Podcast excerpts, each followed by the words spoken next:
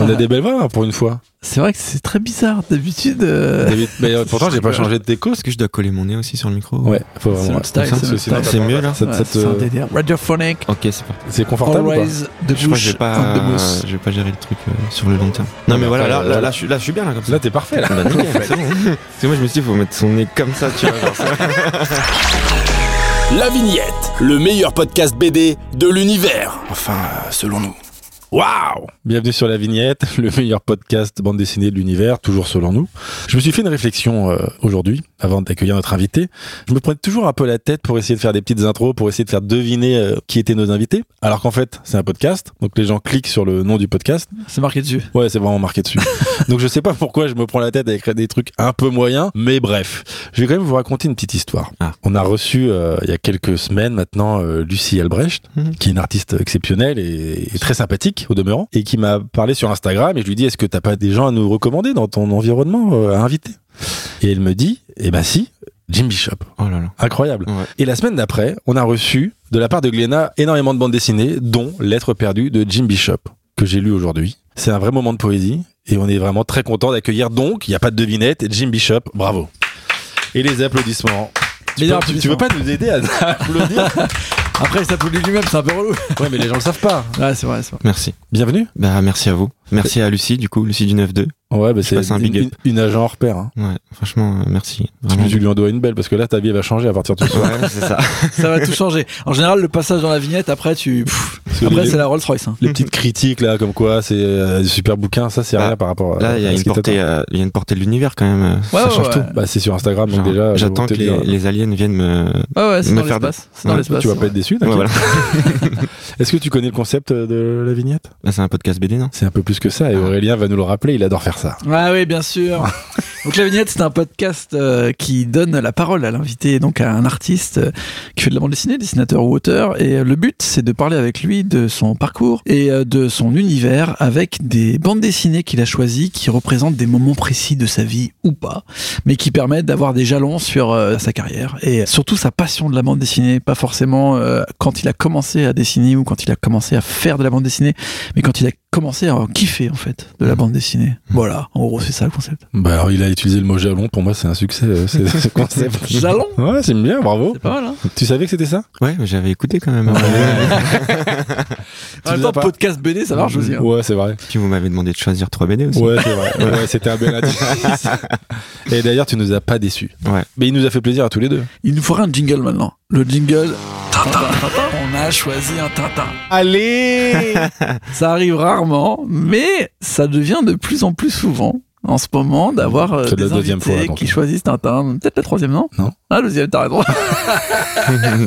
Et euh, attends, parce que quand je t'ai demandé à tes trois BD sur les réseaux sociaux, euh, tu m'as dit euh, j'adore Tintin. Ouais, je t'ai répondu ça, ouais. Parce que bah, je savais que vous étiez fan de Tintin. Et puis en fait, moi, Tintin, c'est quand même une BD qui m'a marqué quand j'étais jeune, quoi. Donc euh, je me suis dit, bah, on est raccord sur ça, en fait. Bah ouais. ouais. Peut-être qu'on va finalement faire un podcast Tintin. hein.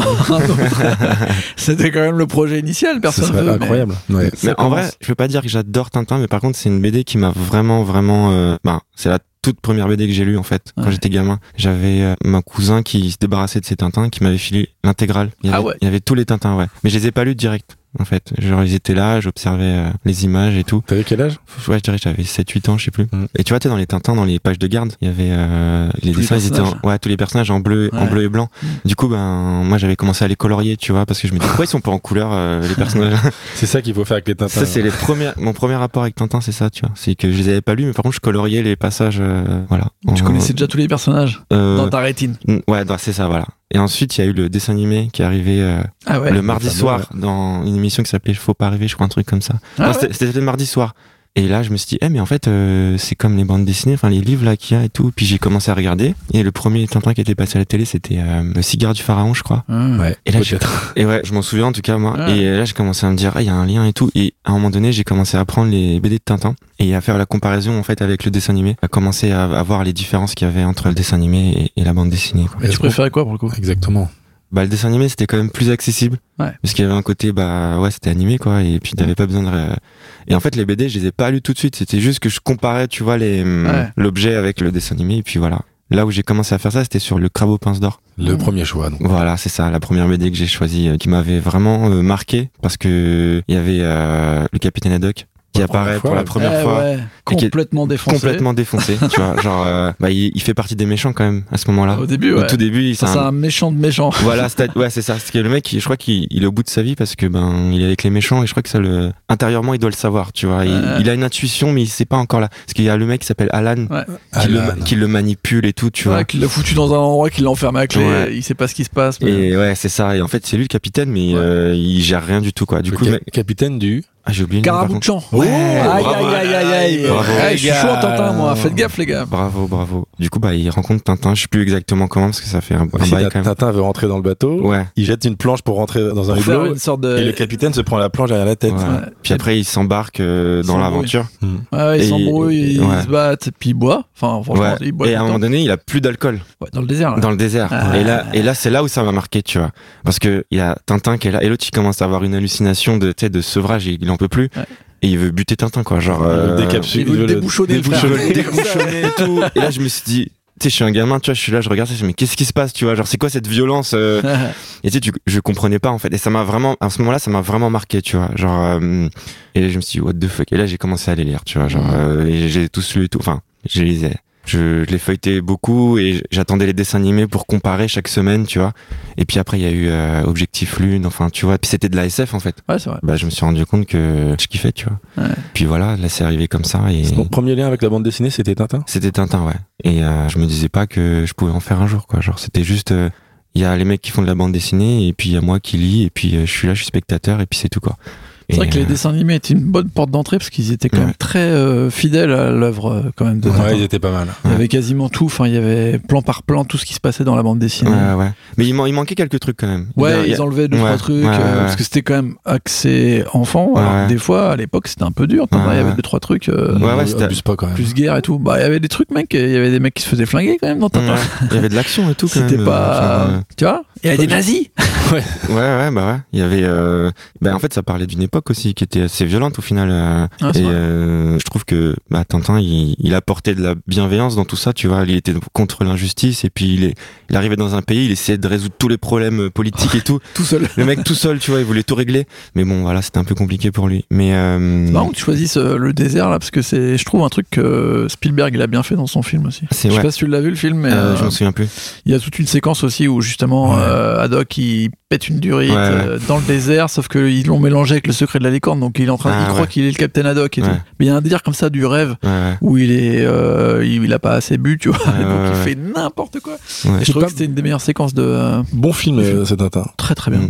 Ouais, ouais, mais du coup, ouais, j'aimais bien Tintin, ça me, et en fait, j'ai, ouais, je sais pas, c'est resté longtemps parce que du coup, genre, il y avait pas de, il y avait pas d'autres bandes dessinées chez moi. Il y avait que ça. Et en fait, un jour, euh, je suis tombé sur Dragon Ball. Enfin, ça s'est pas passé comme ça. Je regardais les Tortues Ninja euh, à la télé Ah, et ça passait à la même heure que Dragon Ball Z le matin, le mercredi matin. ah. Ok. Et un jour, mon frère, il m'a dit, ah, viens voir et tout, il y a un truc et tout. Et là, j'arrive devant Dragon Ball Z et j'ai dit, bon, les Tortues Ninja, ça y est, c'est pour les petits maintenant. et euh, voilà. Et là, c'est mon premier rapport au manga, tu vois. Attends, mais tu dessinais déjà ou? Non, mon frère dessinait. Mon frère, je le regardais dessiner et je trouvais ça incroyable. Et euh, mais moi, je dessinais pas. Genre, je regardais juste mon frère et j'étais là, j'étais fasciné par euh, T'as grandi où? à Épinay-sur-Seine dans le 93. Et il dessinait quoi? Il dessinait, bah, il des dessinait, mangas? et ouais, il dessinait des jeux vidéo, des mangas. Enfin bref, il, il s'inspirait quoi de ce qu'il voyait, tu vois. Genre, J'aurais dessiné beaucoup? il avait un carnet en fait et il dessinait, il dessinait. Mais il, non, il dessinait pas beaucoup. Genre, il avait de temps en temps, il faisait un personnage, mais il était hyper soigneux, tu vois. Du coup, il prenait grave son temps pour le faire, tu vois. Et je me souviens, il avait commencé un Sangohan et il a jamais fini la main. Mais vraiment, il restait que la main à faire. Tu sais, il prenait son temps pour chaque partie. Et moi, j'étais frustré. Je me dis pourquoi tu finis pas la main? Puis en fait, non, il a jamais terminé. En même temps, les mains c'est relou. Et euh, ouais. Tu, Ouais, ouais. tu- tu fermes le point et c'est plus facile Ouais. déjà. Ouais. Et du coup, ouais, j'ai commencé un peu à dessiner parce qu'en fait, euh, j'avais envie de quelque part de continuer euh, La main Sengoku. la main de Sangohan, tu vois. Genre, Ouais. et en fait, je voulais faire plaisir à mon frère au début pour le dessin. Mais ça, il y avait pas de bande dessinée encore dans ma tête à ce moment-là. Genre, que des personnages. que des personnages, euh, tu vois, genre. Et puis ça a continué comme ça. Et un jour, je vais dans parce que là, Tintin, tu vois, genre, je les avais poncés quand même, tu vois, j'avais que ça. Et un jour, je vais dans. tu les as lus combien de fois chaque album? Ah, Je sais pas, mais beaucoup quand même. hein. Ouais. Ouais. je les ai pas mal lus, mais surtout quand j'étais gamin, tu vois. Et du coup, je découvre Dragon Ball, et euh, un jour, je tombe sur le tome 9 euh, à Leclerc, Ouais. et je demande à ma mère qu'elle me l'achète, et là, pareil, elle me prend le tome 9, et euh, genre, c'est une deuxième claque, tu vois, genre, mais c'est pas la BD que j'ai choisie, la deuxième. Mais euh, c'est une claque quand même, parce que genre, bah, c'est le tome où euh, tu vois, euh, en fait, je vous explique la scène, il y a un tournoi, et il y a un mec qui est invisible et, euh, et ils arrivent pas à le, à le défoncer, tu vois. Et du coup, ils se disent comment on va faire pour le défoncer? Ils vont chercher Tortue Géniale. Tortue Géniale, en fait, il a un truc, c'est que dès qu'il voit une fille, il saigne du nez.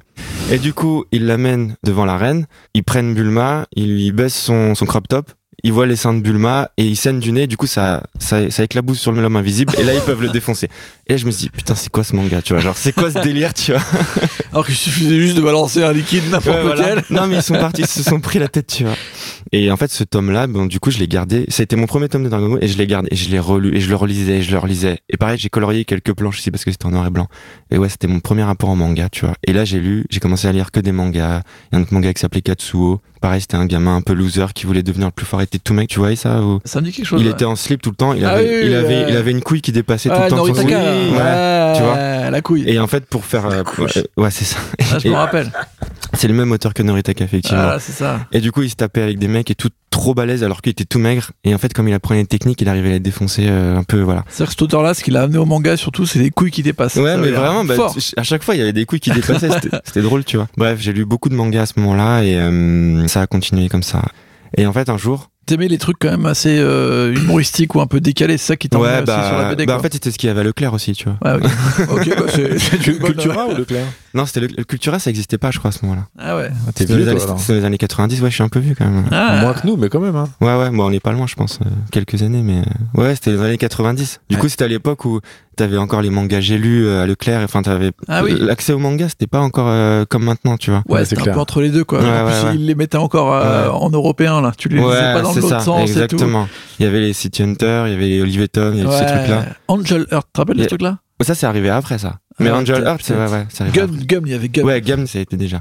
Bon, voilà, c'était les mangas des années 90, euh, Et Akira, t'es tombé dans Akira ou pas trop? Euh, plus tard, avec le dessin animé. Ok. Mais quand j'ai découvert Akira, ça c'était vraiment plus tard, plus tard. euh, Ouais. Quand j'avais les moyens de m'acheter euh, mes propres mangas, où j'ai acheté. Parce le- qu'elles étaient chères les BD, enfin les Ouais. éditions qu'on avait en France, euh, c'était du, Ouais, du ouais. costaud quoi. Hmm. C'était pas le manga noir et blanc pas cher, alors qu'à la base il était sorti comme ça. Moi j'ai découvert ça vachement longtemps après. Ouais, mais c'était ouf. Hein, ouais. Quand c'est le dessin animé, il était incroyable. Genre, euh, je on comprenait rien, mais euh, Non, ça me déprimait, moi, Akira. ah ouais? Bah, je trouvais ça charmé, déprimes, mais. toi, putain. Non, pas le crabe au pince d'or, j'aime bien. Ouais. Non, non, mais Akira, c'est angoissant. Tu dis, putain, c'est comme ça qu'on peut imaginer le monde. C'est Ah, je voyais pas du tout ça comme ça, moi. Je voyais vraiment ça comme. euh, Mais après, c'est parce que j'étais à fond les films d'action et tout. C'était feel good pour Non, c'était pas feel good, mais tu sais, c'était l'époque où je regardais les John Woo et tout. euh, Akira, je l'ai pris vraiment euh, parmi les premières bandes dessinées qui m'ont ouvert vers un autre truc, tu vois. C'est le moment où j'étais allé voir Pulp Fiction Ah et tout. Ah. Pour moi, c'était genre une sorte de dystopie, un peu science-fiction, mais en même temps un peu violente et tout. J'adorais les gangs de moto au début, tu Ouais, vois. bah c'est ça. Mais moi, je voulais faire partie d'un gang de moto. Après, ouais, c'était. Je voulais être c'était- avec le clown là. Ah, venez, on s'achète une moto, on s'en bat les couilles.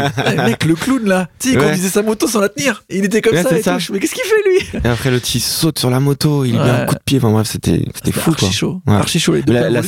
La scène d'entrée dans Akira, elle est Allez, incroyable. avec la musique et tout, euh, les bâtiments. Enfin, Tu tout ce truc de. Tu moi à l'époque, euh, j'étais quand même un enfant, tu vois, donc Mm. la drogue et tout, tu sais, Mm. ils arrêtaient pas de gober des C'est ça, pilules, puis ils devenaient complètement fous. Ouais, c'est ça, ouais. J'étais là, genre, waouh. Bah ouais, bah c'est, c'est- tu peux comprendre que ça puisse angoisser euh, un jeune homme quand Oui, même. ouais, sûr. c'est pas Tintin, ouais, c'est sûr. ouais. Ah, mais en- Tintin, c'est aussi très angoissant. Ouais, Genre, quand t'arrives le mec, il passe son temps à vouloir couper la tête de Tintin, quoi. C'est- il est fou, il a été Ouais, il est fou. empoisonné par le. Par le japonais. Ouais. C'est raciste. Ouais, non, c'était vrai, c'est c'est japonais, c'est vrai, c'est c'est les vrai. japonais contre On, décrit, on décrit seulement l'album. C'est vrai. Mais, euh, mais C'est du une coup. réalité de l'époque. Ouais. C'est un documentaire, le Lotus Bleu. C'est vraiment arrivé. Hein. Ok. Nous sommes sur une énorme digression. Qui... Ah ouais, c'est qui catastrophique. Mais en gros, les mangas dans les années 90, euh, c'est ta deuxième porte d'entrée. euh, Bah, surtout Dragon Ball et Katsu. Katsu, ouais, c'est ça, ouais. Et donc là, t'es au collège à peu près? Ou Euh, début lycée? Ouais. Parce que là, au moment où tu nous parles, t'as tous les albums de Tintin que ton cousin t'a filé et un album de Et Dragon Ball. entre temps, j'ai eu aussi les Astérix et Lucky Luke. Bien sûr. Ça s'est arrivé un peu après, tu sais, où. Un plaisir. Ouais, bien sûr. Ah, c'était génial. Ouais.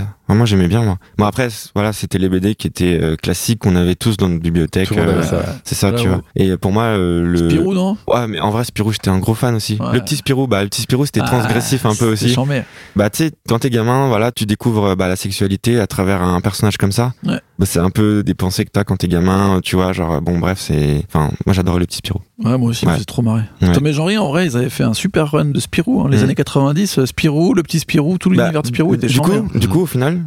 j'étais devenu plus fan de Spirou que Tintin. Bah ouais, Parce à que, tu sais, il y a toute la partie du tome 39-45 où, tu sais, genre, ils sont à New York. Ouais, c'est ça, Cyanure, Ouais, il est euh, génial, celui-là. Tu vois? C'est est. Moscou Et- aussi, il est chambé de Après, quand il va, euh, quand il tombe amoureux de la fille du méchant, là. euh, Vito. Vito Corle- Ah, Corleone et tout. Vito. Mm. Et il fait Luna Fatale et tout. Et franchement, Ouais, trop, ce run là il est trop Pardon. bien. trop bien dessiné, le, trop bien dessiné, vraiment. Ah euh, ouais, les, tous les volumes de Tom et Jean-Ry, là, Ouais. je sais- plus très bien les dates. Moi, je me rappelle que c'était quand j'avais, à mon avis, une dizaine d'années, donc Ouais. euh, fin 80, début 90. Ouais. Là, il y a eu 5-6 volumes où Ouais, c'est ça, C'était lourd, c'était waouh, lourd. de fou. Et Il y avait puis en. Australie aussi qui était chambé.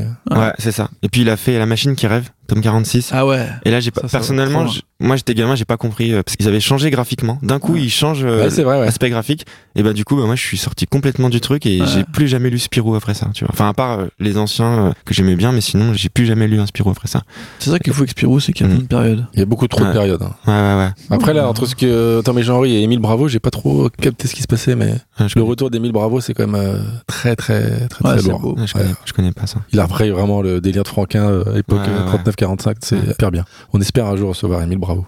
À fond. Bref. Et donc, euh, les mangas, tu me disais plutôt collège. Là, est-ce que tu dessines un Euh, petit peu? T'es un. En fait, euh, j'avais ce tome qui tournait comme ça. Je le lisais, je le lisais. Du coup, là, j'arrive à peu près à la période début collège. Mais tu te dis pas, je vais acheter les autres euh, Petit à petit, si quand même. Mais ça mettait du temps parce que ma mère, elle voulait, fallait toujours négocier pour acheter une BD avec elle. Donc, euh, et puis je les avais jamais dans l'ordre. Donc Dragon Ball, je l'ai découvert complètement dans le désordre. Ouais. Et puis dès que j'en avais un, deux tomes qui se suivaient, j'étais genre, oh putain, ça y est, genre, euh, c'est bon là, j'ai les deux qui suivent, je peux compléter l'histoire. Mais ça a mis du temps. J'avais des trous entre chaque tome et tout, et je me les suis vraiment tous achetés, mais vraiment beaucoup plus tard, quoi. Genre où j'ai vraiment eu tous les tomes.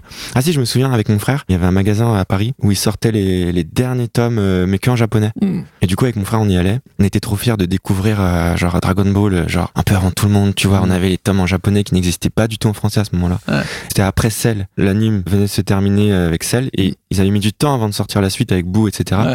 Et nous, on les avait déjà, on était trop fiers. Mais, Vous voilà. que, On que dalle. comprenait que dalle. Bah, bien sûr. On avait mais, les on, images. mais on était trop contents, on voyait les dessins de ouf, genre les, euh, Goku qui évolue et tout, bref, c'était ouais, c'était fou. C'est Quoi. sûr, à cette époque-là, après, il n'y a plus que de la bagarre. Donc, finalement, c'est il n'y a ça. pas grand-chose à capter. mais, mais nous on était contents, on avait les dessins qui étaient assez fous quand même dans, dans la dernière partie. Ouais, là. ouais, ouais. Et, euh, Bah, je trouve d'ailleurs, enfin, moi, je suis vraiment fan du début de Dragon Ball, parce que je trouve Ouais. euh, sa gaulerie, il se passe plein de trucs. Ouais, C'est euh, incroyable le début. C'est un Ouais, peu ouais, comme ouais, Dr. ouais. Slump et tout. Toriyama, il est vraiment trop Il y a chaud. un peu de Dr. Slum d'ailleurs dans l'être perdu. Oui, oui, bah oui. Bah, il, y a, y énormément d'inspiration de Teruyama dans L'être perdu en fait. hein. Ah ouais? Ouais, Ouais, ça m'étonne pas. ouais, ouais, ouais. Bah rien que c'est des petits détails, mais la maison au bord de la plage. Exactement. ouais. Genre euh, les chaussures de Frangine, j'avais euh, les chaussures à la Toriyama dans la tête Hmm. et plein d'autres choses en fait, mais c'est subtil quoi. Bravo. Ouais, Toriyama, gros, grosse inspiration. Ouais, grosse inspiration. En vrai, c'est une, une grosse claque, mais bon, fallait choisir trois BD. euh, Ouais, bien sûr, voilà. bien sûr.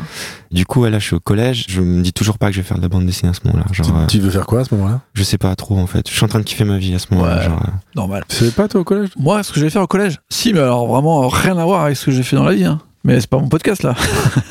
Non, Je mais voulais être détective mais, ça, privé. mais ça m'intéressait aussi. Je voulais être détective privé, moi. Ah, trop Voilà. Mais moi, je j'avais un problème avec la police, donc euh, je ne voulais pas être flic. C'était le grand Ah, problème. Je voulais absolument pas être flic. Donc je voulais être détective privé, qui est un boulot tout simplement. qui n'existe pas en De France. toute façon, toi, tu voulais avoir une moto et défoncer des clowns, alors. euh, Je voulais- en fait, euh, je faisais du saxophone à l'époque et Nestor Martin faisait du saxophone, euh, voyez-vous. Donc, euh, très fan. Et il avait une super secrétaire. À cette époque, c'était la seule chose qui me faisait rêver. Voilà, bon. Le saxo et les meufs, bravo. Ouais. Mais alors, revenons euh, quand même à Jim. Jim Bishop, Ouais. euh, dis-moi, est-ce que t'étais le meilleur de ta classe en dessin? Pas du tout. Tu Mais genre- dessinais pas du tout Mais genre, mais, mais j'étais trop nul en dessin. Art plastique Mais et tu tout dessinais, euh. t'essayais quand même Mais oui, j'essayais. Mais en fait, tu sais, c'est comme tout à l'heure, là, la dédicace. Là, Ah, genre, On peut raconter cette anecdote. Vas-y, je t'en prie. Ah. Vu que Aurélien a eu un tout petit peu de retard, trois fois rien. Ouais, trois minutes. Une heure. Allez, non, pas du tout. Euh, J'ai dit à Jim, bah écoute, on a une tradition, euh, tu la connais. euh, D'ailleurs, elles sont toutes euh, affichées derrière moi. On a les dédicaces des invités. Et je lui ai tendu un papier et je pense qu'il s'est passé cette hésitation. Ouais, non, mais je dessine mal, je vais pas la faire. Bon, ok, je te le fais. Et j'ai dit, mais, mais tu dessines trop bien, j'ai lu ta BD. Bon, ok, je la fais pas. Bon, d'accord, je le fais. Ça a duré un peu longtemps quand même. C'est vrai. Et du coup, tu l'as pas Le, fait. le- le temps que. Le temps j'arrive. arrive. Ouais, ça- Savoir, euh, voilà. C'est une bonne façon fraction, fraction de- d'instant. Ouais. mais voilà. Mais, oui, donc t'es. Est-ce qu'on peut imaginer que tu dessines hyper bien aujourd'hui, mais que t'as pas envie de le faire devant les gens? Bah, je crois que j'ai des vieux réflexes comme ça de pas être fier de mes dessins. Mais après, c'est pas grave. Genre. Parce que euh, cette couve là, tu pourrais la redessiner facilement, j'imagine. Ouais, ouais, ça va. ouais. Bah, elle est- c'est hyper bien dessiné. Nous, ça nous va. Euh, du coup, mon premier rapport à la BD, c'est que j'étais en vacances euh, chez ma grand-mère avec des cousins. Et il y a un moment, mes cousins, je les vois euh, un peu sur le côté, euh, en train de dessiner justement. Ok. Et puis je les regarde, je me rapproche et tout. Et en fait, ils étaient en train de faire une bande dessinée. Et je me dis, mais on a le droit de faire ça, nous? Genre, euh, pour moi, c'est c'est c'est improbable, tu vois. Genre, je suis vraiment le spectateur du truc. Et il me dit, euh, bah ouais, genre, euh, ok. Et en fait, ce qu'ils faisaient, eux, c'est qu'ils avaient repris des personnages de Lewis Trondheim, d'une BD qui s'appelait Caput. Ah ouais? Ouais. Ils sont chauds, les mecs. Non, mais attends, mais Lewis Trondheim, dans cette BD, c'était vraiment euh, bonhomme patate avec des, Ah oui. des traits, euh, genre, c'était euh, les Mhm. bras et les jambes, c'était des traits, tu vois. Ouais. Et du coup, c'était Caput et Zoski, deux extraterrestres qui arrivent sur Terre, qui en fait se rendent compte qu'ils sont trop petits. Et du coup, ils voulaient envahir la Terre, mais du coup, ils se cassent parce que voilà, ils sont trop petits, et ils sont face à un cafard géant et tout. Bref, c'était ça le- l'idée, tu vois. Et du coup, ils avaient repris ces personnages-là et ils leur inventaient d'autres histoires. Ok. Et du coup, je dis ok, je vais faire pareil. J'ai repris les personnages et je suis arrivé chez moi et en fait, du coup, je dessinais comme ça. Je dessinais des personnages un peu avec des bras euh, en trait, enfin genre comme un gamin, tu vois, genre quand il Ouais. dessine ses premiers. Mais j'avais 11 ans, tu vois. Du coup, je dessinais vraiment mal. Mais là, pour moi, je suis rentré dans la bande dessinée. Genre euh, vraiment là, ça y est, c'était. Là, tu t'es dit, là, c'est un nouveau monde qui Ouais. s'ouvre à moi. Mais en fait, je me suis rendu compte que quand je jouais avec mes jouets, j'avais déjà ce truc de faire des mises en scène. J'adorais ça, tu vois. Genre, j'avais mes jouets, je les regardais genre en mode euh, un plan, tu vois. Genre, j'ai vraiment, je les imaginais comme s'ils étaient dans un film déjà. Mm. Donc j'avais déjà cet attrait de faire de la mise en scène. J'aimais bien déjà. Et là, du coup, j'ai compris qu'on avait le droit. Et du coup, bah, j'ai commencé et j'ai jamais arrêté. En fait, j'avais 11, 12 ans, je sais plus exactement. Donc, tu découvres le dessin à 11-12 ans. Ouais, c'est ça. Vraiment, là, je me mets dedans, vraiment. Mais surtout, la bande dessinée. Parce que le dessin, moi, en fait, j'en avais rien à foutre du dessin. Moi, ce qui m'intéressait, c'était faire des histoires. Vraiment, euh, du coup, mes dessins, ils étaient vraiment moches. Mais par contre, mais par contre, j'enquillais les planches, tu vois. Genre, et puis moi, j'étais trop content. Genre, oh, il y a une histoire et tout, il y a de l'action, tout ça. Et à chaque fois que je voyais mes cousins, je leur racontais. Tu vois, genre, j'avais pas de bulle. C'était vraiment des cases qui s'enchaînaient avec l'action. Et moi, à chaque fois, je leur faisais le dialogue à l'oral, tu vois. Et eux, ils faisaient pareil de leur côté. Du coup, à chaque fois, c'était l'événement, on se retrouvait et on se racontait les, euh, Les BD, qu'on faisait, tu vois, genre à l'oral et tout, où on faisait les voix et tout, genre des méchants et tout. Et ça faisait un moment convivial pour nous, quoi. Et le moment où ça a été une révolution pour moi, c'est quand j'ai commencé à faire une bulle et à écrire mon texte à l'intérieur. Tu vois. Bah, Ça fait barrer ça, Ça quand ça? Non mais c'est con, tu vois. Mais moi c'était vraiment le truc. où- Là maintenant j'assume mon texte. Tu vois, c'était vraiment un truc comme ça dans ma tête. Ouais. Parce qu'à chaque fois que je le relisais, sais, le texte changeait un peu et tout. Ouais. Et moi je me suis dit, en fait c'est chiant parce qu'à chaque fois je dois me rappeler du texte et tout. et genre, j'ai- bah vas-y, je vais faire une bulle, je vais écrire. Et je me dis, putain, mais oui, mais pourquoi j'ai pas pensé à ça avant Tu vois, enfin genre pourquoi je l'ai pas fait? Tu vois, je suis con. Et pour moi ça a été vraiment un moment qui a changé. Ça c'est des petits trucs, tu vois, mais bon bref, c'était, c'était voilà. Et tu prends des skills de dessin au, fur et à mesure de tes pas. Ouais, ouais, bah, bah en fait, ouais, c'est ça. C'est qu'en fait, je sens que mon dessin évolue. Ça part d'un truc où, au début, je faisais des traits comme Lewis Trondheim, et là, après, je commence à leur faire des bras vraiment, tu vois, genre, euh, viens en volume et tout. Donc, on sort du dessin, et en fait, je m'approprie ces personnages. Et en fait, moi, après, je pensais même plus à, à Lewis Trondheim, d'ailleurs, je savais même pas qui c'était à ce moment-là. Pour moi, ces personnages, c'était les miens. Et j'ai fait des planches et des planches. Ensuite, j'ai. Tu racontes des histoires, ça va. Ouais, il y a un- ouais, ça, ça part dans un truc à un moment donné à la Star Wars où il y a des invasions, des, des vaisseaux et tout, parce que ça se passe dans l'espace. Ça a explosé dans tous les sens. Et j'ai fait je sais pas combien de pages, jusqu'à un moment où je sais pas, j'ai eu 15 ans et je me dis putain, mais c'est nul en fait, c'est de la merde. Et j'ai tout, et j'ai tout jeté, tu vois. T'as tout jeté? J'ai tout jeté. Oh merde Genre, c'est à la poubelle. Ouais, j'ai tout jeté à la poubelle. Yes. Vraiment. Ouais, c'était Là, vraiment. quand tu t'es réveillé le matin, tu te dis, wow, Ouais, parce qu'en fait, je sais pas, je me dis en vrai, c'est grave nul ce que j'ai fait, tu vois. Et, C'était euh, c'était probablement pas. Oh, mais ça l'était. Ouais, ouais. Oui, c'était vraiment nul. Mais euh, j'apprenais déjà, tu vois. J'apprenais plein de Je choses. regrette quand même un peu d'avoir jeté. Ouais, pour de vrai, ouais, aujourd'hui, bah ouais. ouais, c'est je sûr. regrette un peu, ouais. Et ensuite. euh, Mais ça, pour le coup, rien à voir avec l'école. Tu faisais pas du tout ça en cours de dessin, tu montrais Non, pas je des faisais choses ça à chez moi. potes, euh, Non, moi j'étais. Tu passais beaucoup de temps à faire ça? Ouais, je passais vraiment que ça. Je passais tout mon temps à faire ça en fait. Mais tu te dis à ce moment-là, ok, bah c'est mon truc, je vais faire de la BD dans Ouais, la vie. là à ce moment-là, je commence à me dire ça. Et j'en parle à ma mère. Et je dis, ouais, moi, euh, en fait, j'ai envie de faire de la bande dessinée. Parce que tu sais, en plus, t'es au collège, et c'est là au moment où tu dois t'orienter, etc. Et ma mère, elle me fait, euh, bah, tu veux faire du dessin, pourquoi tu fais pas dessinateur industriel? C'est fou ça, putain. Je dis, ok, d'accord. Tu sais, moi, je suis vraiment en mode, euh, ma mère, c'est ce qu'elle dit, c'est la vérité, mère, tu vois. normal. Du coup, je suis en mode, ok, tu vois. Mais euh, moi, non, je vais faire de la BD. Mais en fait, tu vois, j'ai pas ce truc où pour moi, c'est possible, en fait, tu vois. Ouais. Mais je continue à en faire et puis euh, je passe dans un autre truc où là je dessine une histoire euh, où là le dessin j'essaie de m'appliquer un peu plus où il y a mes cousins, ces fameux cousins et là on est dans un truc un peu plus euh, inspiré du manga où nous on était des geeks euh, vraiment euh, on jouait aux jeux vidéo, on passait notre temps à jouer aux jeux vidéo. Puis en fait dans cette BD là genre euh, on est des geeks mais qui sont badass quand même, tu vois. Genre les mecs qui nous faisaient chier, on les défonce dans la BD et tout. Genre, on joue aux jeux vidéo, on fait des tournois, on c'est nous les plus forts. En fait, j'avais fait une BD où je faisais un tournoi de Soul Calibur. Tu sais, on, Ah jou- ouais. on jouait à Soul Calibur 2 à ce moment, on était à fond dedans. Et euh, dans cette BD là, on fait un tournoi, mais genre ça dure des pages et tout. Puis pendant le tournoi, il y a un mec qui interrompt le tournoi.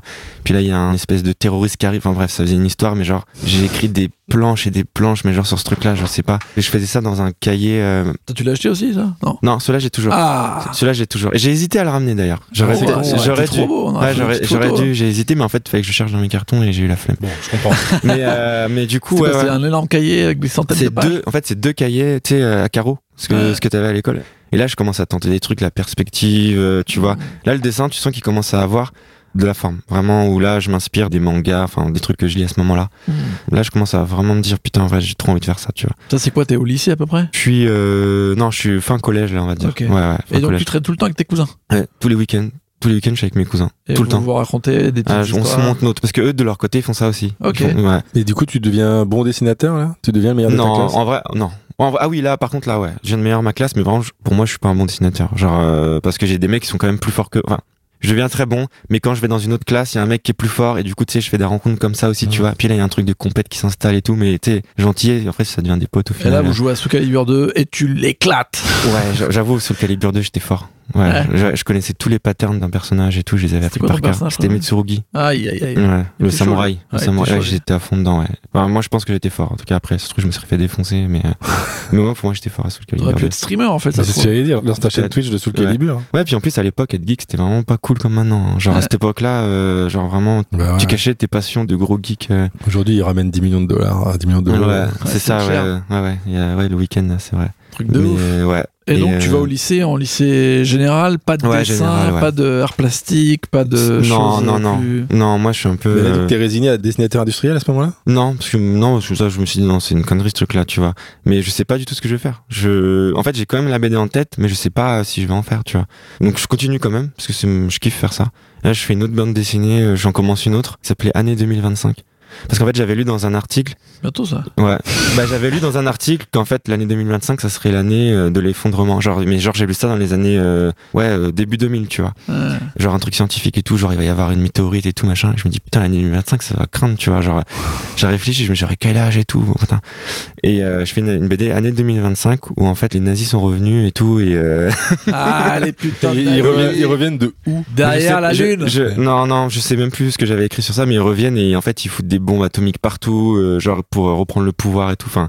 Et en fait, ils font des expériences sur des mecs qui deviennent des mutants. En fait, ils mélangent des humains. Il y en a un dans l'histoire qui a pas bien été mélangé et du coup, il a deux, il a deux têtes. Tu vois, il a une tête devant, une tête derrière, et en fait, bon, bref, euh, il y a des pouvoirs et tout. Bon, c'est un truc. euh, Ouais, C'est pas mal quand même, j'ai envie de le lire. Ouais, Ouais, c'est vrai. Bah, je te montre, pareil, je les ai toujours, je les ai toujours ceux-là. Je te, je te les montrerai un jour. Ah. Ouais. Mais c'est bien ou pas, en vrai? Moi, j'ai montré à un pote, il kiffe, tu vois. En fait, dans ce truc-là, je reprends aussi des trucs, tu sais, de, j'invente un jeu, sais, un peu comme le Blitzball dans, Ah ouais. dans, pas le Blitzball, ça c'est dans FF10, mais dans Cobra. Cobra où il y a le, le, le, le rock ball, aussi, le rock ball. Genre, c'est du rugby ultra violent où ils peuvent se tuer et tout. Avec Du coup, et tout. ouais, du coup, j'invente un jeu comme ça où ça s'appelait le wall ball. Du coup, il y a genre un mur que tu dois détruire pour gagner. Mais il y a le concept de but. Mais si tu détruis le mur, bah, tu gagnes le match directement, tu vois. Et du coup, c'est que des brutes qui ont des pouvoirs et tout, machin. Et en fait, je fais toutes les règles et tout ça. Et il y a tout, bah, il y a tout un match, en fait, entier de, de wall ball, en fait, à ce moment-là, dans un univers Euh, post-apo et tout. Et, Ils avaient euh, dans Gun aussi, ils avaient un truc. ouais, euh, le- ouais, ouais, du roller. ouais, c'est roller- ça. Ouais, c'est Rollerball, ça. je crois. Ouais, c'est ça. c'est Et ça, du coup, ça, c'est non C'est très, un film ça. Ouais. Ouais, C'est bon. Du coup, ça, c'est une partie qui est très inspirée de toutes ces lectures-là, tu vois, euh, Cobra, etc., et même FF10 et tout. Ouais. Je voulais faire mon jeu, euh, mon jeu comme ça, tu vois. Et pareil, ça, je fais des pages et des pages, tu vois, genre, je sais pas, je crois j'en ai 150, 200, un truc comme ça. Et puis après, j'arrête. Attends, et Ah, tu grattes, toi C'est quoi ton process? Parce que là, t'as quel âge? 16-17 ans? Ouais, un truc comme ça, ouais. C'est quoi Tu écris au fil de l'eau ou t'as- Ouais, tu ouais, fais par- un plan ouais. non, non, là, je suis euh, au fil de l'eau. Genre, euh, je réfléchis. En fait, je pense constamment au scénario dans ma tête pendant que j'écris, mais tu sais, pour rester cohérent, etc., tu vois. Mais j'ai pas d'écriture euh, plus que ça. J'invente tout au fur et à mesure, quoi. À ce moment-là. Donc tu sais pas trop où tu vas, quoi. Je sais pas du tout où je vais. J'ai une direction dans ma tête, mais comment y aller, je. Puis des fois, il y a des idées qui arrivent et, tout. c'est Qui quoi, c'est parce que tu, oui, parce que t'as pas de méthode, donc tu, J'ai aucune méthode. t'es impatient d'arriver au bout d'une BD. Exactement, ouais, ouais. Et c'est long parce que j'ai, même en dessin, tu vois, je suis hyper lent en fait à ce moment-là. Et mon dessin, il est un peu chiadé. Enfin, tu vois, c'est un peu. Et tu fais 150 pages? Ouais, un truc comme ça. Ouais. Bah, tu Quand- dessines les mains aussi, c'est pour ça. Ouais. C'est long, hein. en combien de temps? La plage, la, la Non, euh, cette œuvre de 150 Je pages. sais pas, genre, je pense en deux ans, un truc comme ça, parce que tu sais, Ah bon, ouais, bah, je vais, putain. bah, je vais à l'école aussi quand même. euh, du coup, genre, j'ai pas, j'ai Je pas vais à l'école aussi. mais euh, ouais, voilà, c'est un truc que je fais le soir et tout. Mais Attends, mais c'est ouf de se dire que pendant deux ans, à cet âge-là, tu restes focus sur un même projet. ouais, sur le même projet. Ouais. Et moi, je me disais, pas je de doute, zéro doute, toi. T'abandonnes jamais, tu Non, dis, je ah, me- c'est relou. je me dis, je vais le finir, tu vois. Et puis à un moment, ben, vas-y, genre, il faut que je fasse d'autres trucs et du coup, j'arrête, tu vois. Mais du coup, il a- pas fini, du Non, il y a jamais de fin. Il y a jamais eu de fin dans celle-là. Et voilà. Et du coup, ben là, à ce moment-là, ça arrive au moment où je me dis bon, la bande dessinée, en fait, euh, ça va être compliqué, tu vois. Et là, je me trouve un taf euh, alimentaire euh, qui a rien à voir avec la bande dessinée, du coup. Genre après le bac? J'ai pas eu mon bac. Genre, je me suis cassé de l'école avant le bac, en fait. Genre, j'en avais marre. En fait. Alors attends, Oui, je sais ça va. Non, je, je l'avais dit tout à l'heure que c'était chaotique mon parcours. Ouais, c'est trop bien. mais Ouais. bah, faut que tu nous donnes des cartes. Euh, Pourquoi tu arrêtes le. Bah parce qu'en fait euh, j'étais moi je me fais complètement chier à l'école. Vraiment, Ouais. je me fais chier complet, tu vois, genre euh, je me mets au, au fond de la salle et puis je regarde la fenêtre comme ça et puis je pense à plein de trucs mais genre j'écoute pas ce que disent les profs, tu vois. Sauf une fois où le prof a vu que je me mettais au fond, il m'a dit attends, mets-toi devant moi. Et je me suis mis devant son bureau puis là j'ai eu plein de bonnes notes, tu vois. Mais sinon euh, pff, Bah, attends, ouais, c'est fou. Ouais, mais ça- en fait, j'étais très très bon en primaire, j'étais premier de la classe et tout. Puis en fait, un jour, quand j'ai appris à lire très jeune, ma mère, elle m'a dit euh, Ah bah tu sais lire, ah bah c'est bon, t'as pas besoin de lire. Et en fait, je crois que ma mère, elle me validait plein de trucs. Je me disais Ah c'est bon, ma mère, elle est contente, alors vas-y, c'est bon, j'ai plus besoin de prouver quoi que ce soit. Ok. Et en fait, je m'en foutais, tu vois, de l'école et tout. euh, Ouais. Un jour, tu te dis, bon, vas-y, j'arrête, quoi. Bah ouais, ouais, voilà, c'est ça, genre euh, j'arrête. J'avais redoublé et tout, genre, je en fait, je m'en foutais de l'école. Je me disais, je sais pas. euh, T'annonces ça comment euh? Bah, peu- bah, genre, euh, bah, je sais pas, en fait. Non, Genre, c'est pas réfléchi. Tu dis, non, mais j'arrête, c'est bon. Ouais, je sais pas. Je sais même pas ce que je voulais faire en fait. Et je dis ouais, c'est bon, je voilà. Et puis euh, là, je cherche un. Au début, je voulais faire. euh, enfin, je voulais faire. Il y avait quelqu'un qui m'a dit ah, tu devrais faire euh, commercial. Genre ok. Genre tu sais, moi, je suis hyper introverti. sur quoi, ça Non, mais c'était un pote à mon frère qui était commercial. Il disait tu vas voir, on gagne bien d'argent et tout. machin. Ouais. Moi, je ok, j'y vais. Tu vois. En fait, j'étais complètement paumé. Tu vois. Je- on me disait voilà, j'ai ok, j'y vais. Tu vois. Et je me retrouve euh, dans une école euh, de gens qui font du commercial. Tu vois. Et il fallait un costume. Et Ah, euh, ouais. Et euh, genre, euh, ma mère avait pas de thune pour m'acheter un costume. Du coup, elle me dit bah va voir ton oncle, il a des costumes. Sauf que mon oncle il fait 2 mètres, tu vois, genre il est balèze et tout. Et moi je fais 64 kilos, euh, genre euh, 1m80, mais genre je suis tout maigre, tu vois. Il me file son costume, le costume est trois fois trop grand, tu vois. J'arrive euh, à l'école, je vois les mecs qui sont tous des costumes taillés et tout. Je suis là, je suis vraiment le mec euh, en mode euh, bon ok qu'est-ce que je fous là, tu vois. Je suis resté deux semaines et puis ensuite je suis parti, je suis rentré chez moi. euh, puis j'ai pas tout de suite dit à ma mère que j'avais arrêté. Je jouais à Morrowind, enfin il y avait un jeu, j'avais un jeu sur PC qui s'appelait Morrowind et puis je jouais tous les jours. euh, à Morrowind et puis genre euh, puis un jour elle a vu que j'étais à la maison elle dit mais qu'est-ce que tu fais là? Je dis bon en fait j'y vais plus ça me saoule et tout et puis pendant un an j'ai là j'ai fait beaucoup de BD parce qu'en fait pendant un an j'ai rien foutu et là j'ai fait T'as fait des BD. Là, j'ai fait grave de la BD pendant un an, genre chez moi tout seul et tout. Et puis au bout d'un moment, j'ai fait, euh, je suis entré dans une école d'infographiste en alternance, tu vois. J'ai fait de l'infographisme. Et puis là, j'ai appris euh, toutes les méthodes de Photoshop et tout, machin, comment me servir d'un logiciel à ce moment-là. Et je suis resté un an en alternance. Et puis en fait, le patron, c'était vraiment un gros bâtard, vraiment un gros bâtard qui, qui, qui vraiment, il, il maltraitait ses employés. Alors en plus les jeunes et tout. Et puis un jour, euh, il m'a insulté. Et du coup, j'ai dit, euh, bah vas-y, va te faire foutre et tout. Et je me casse. Genre j'ai vraiment, on fait, c'est parti en, en clash, tu vois. Bref, je suis parti. Puis là, j'avais encore rien. Tu vois, j'ai continué à faire de la BD. En fait, j'avais beaucoup de périodes ça. t'es dans quel état d'esprit à ce moment-là? Franchement, je suis paumé. Hein. Je suis complètement paumé. Vraiment, je sais pas ce que je vais faire de ma vie et tout, mais je fais quand même de la bande dessinée, tu vois. Mais ta mère, elle te dit quoi? Bon, bah, au moins, t'as ça. euh, Ouais, c'est ça. Et puis elle me dit. Et en fait, un jour, elle me dit, bah vas-y, il y a un boulot là dans le bâtiment, euh, genre parce que ma mère a travaillé avec des trucs comme ça. Elle me dit, vas-y, euh, fais ce travail, tu vois. Je dis, ok, tu vois. Genre, je suis vraiment en mode, ok. Puis j'y vais. Je commence à avoir un vrai revenu et tout. Et là, je m'achète énormément de bandes dessinées. Parce que genre, j'avais à ce moment-là, j'avais pas forcément les moyens de m'acheter de la bande dessinée. Et j'en ai acheté un peu, tu vois, parce que genre, il y avait des trucs de pension alimentaire et tout. Mon père, il finit de la thune, j'en ai acheté un peu. Mais là, genre, je commence à avoir un revenu. Et là, je m'en achète, mais de ouf, tu vois. Et là, genre, je me fais une vraie culture, en fait, à ce moment-là, tu vois. T'achètes quoi alors, par exemple Bah, j'achète beaucoup de mangas, vraiment parce que bah, j'achète les Akira, j'achète l'intégrale des Akira, et là je découvre qu'en fait, après le film, il y a une suite, tu vois. Ouais, De ouf. Et là, genre, la suite, elle est incroyable. incroyable. Les sectes et tout là. Je Ça va kiffe, tu vois. loin. Je kiffe. J'achète euh, tous les Dragon Ball, du coup. Ouais. je me fais la collection complète. Je m'achète, voilà, les trucs. Et je tombe sur la bande dessinée, j'en ai plus rien à foutre. Et là, je tombe sur Mutafukaz. Putain, c'est vrai que ça a été long pour arriver à Mutafukaz. Écoute, je vais te Non, dire tout de suite. Non, c'est bon, on est dans les temps. Ok. Du coup, moi, tu vois, je lis plus du tout de bande dessinée euh, franco-belge, vraiment. Et là, ouais, du coup, je tombe sur Mutafukaz, et là, j'ouvre, et je fais, ah ouais, putain, une dinguerie, tu vois. Genre, le mec qui mélange les genres, euh, enfin, il y a un peu de comics, il y a du manga, enfin, dans l'approche, il y a des pages en noir et blanc, où il y a des scènes d'action incroyables.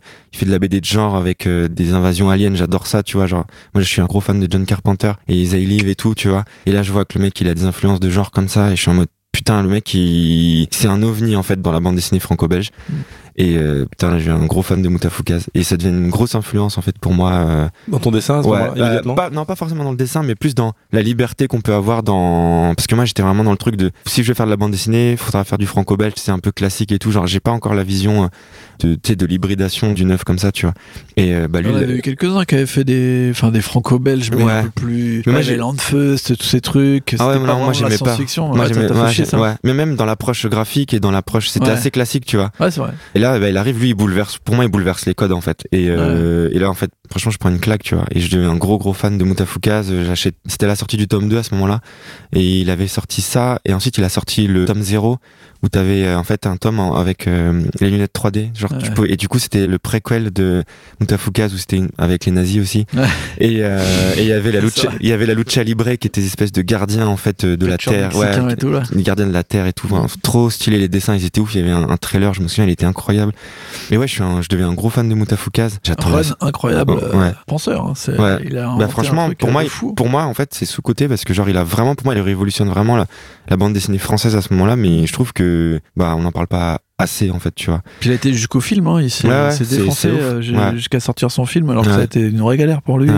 euh, Ouais, c'est ouf. Hein. Gros projet. Et euh, du coup, je découvre Mutafukaz et, et en fait, je me remets à la bande dessinée franco-belge, tu vois. Genre, je me dis, là, il y a deux trucs qui sortent. Il y avait eu Kairos aussi, mais ça, c'était un peu après. Ah ouais, c'était J'arrive plus trop à resituer en- temporellement comment, mais je sais que ça, c'est des bandes dessinées qui m'avaient vraiment plu. Où tu vois, là où on sent que des mecs qui arrivent et qui ont déjà ces mélanges de genres euh. Ouais. et d'influence. Il y a aussi bah, Mathieu Bablé qui sort sa BD, il y a La Belle Mort un peu après, genre. Et euh, là, je découvre ça. Enfin, là, je m'intéresse énormément au label 119 aussi, ce qui sort Ah ouais, chez, bah Anka- chez Ankama et tout, tu vois. Ouais, Et tous les trucs après qui sont un peu Ouais. dirigés par Run, là il y avait euh, Doggy Bags, le Ouais, magazine. Doggy Bags, je trouvais ça ouf. Euh, Ouais. Bah, là, je découvre le travail de Guillaume Singelin aussi à ce Ouais. moment-là. Genre, la première nouvelle avec un, un loup-garou et tout. Enfin, je trouvais ça ouf, tu vois. Vraiment, euh, je suis en mode, putain, c'est un truc de malade là, ce qui se passe et tout. Mais euh, moi, mon dessin, il, il est archi pas au niveau, tu vois. Genre, euh, Tu le sais? Enfin, tu le penses ou on te ah le- non, ah non, mais je le sais. Mais moi, à ce moment-là, je travaille dans le bâtiment, en fait. Genre, et j'ai pas le temps de progresser parce que, si tu veux, moi, je continue quand même de faire de la bande dessinée, mais je reviens le soir et tout, je suis KO, tu vois. Genre, je fais quand même mes plans, je suis KO et tout, je fais mes trucs. Mais je vois bien que mon dessin, il est pas du tout au niveau, tu vois. C'est en fait, t'as la période blog BD aussi en même temps. Enfin, genre, c'est un peu toute cette période où il se passe plein de choses. Et, à, euh, et à ce moment-là, t'es vraiment totalement autodidacte. Tu fais tout ton truc de ton côté, à part avec tes cousins et tout, t'as eu aucun contact avec non, euh, je connais personne. des auteurs, Je t'as connais pas été dans des salons, Personne. trucs. Vraiment, non. Parce que j'avais trop peur, tu sais, genre, je sais pas, j'étais un peu intimidé par le truc et tout. Et je connais personne. Et en fait, euh, la BD, elle, elle commence à prendre trop de place dans ma tête, tu vois. Genre, je travaille et tout, mais Et autour de toi, tes proches, tes amis, ils sont un peu là-dedans ou personne?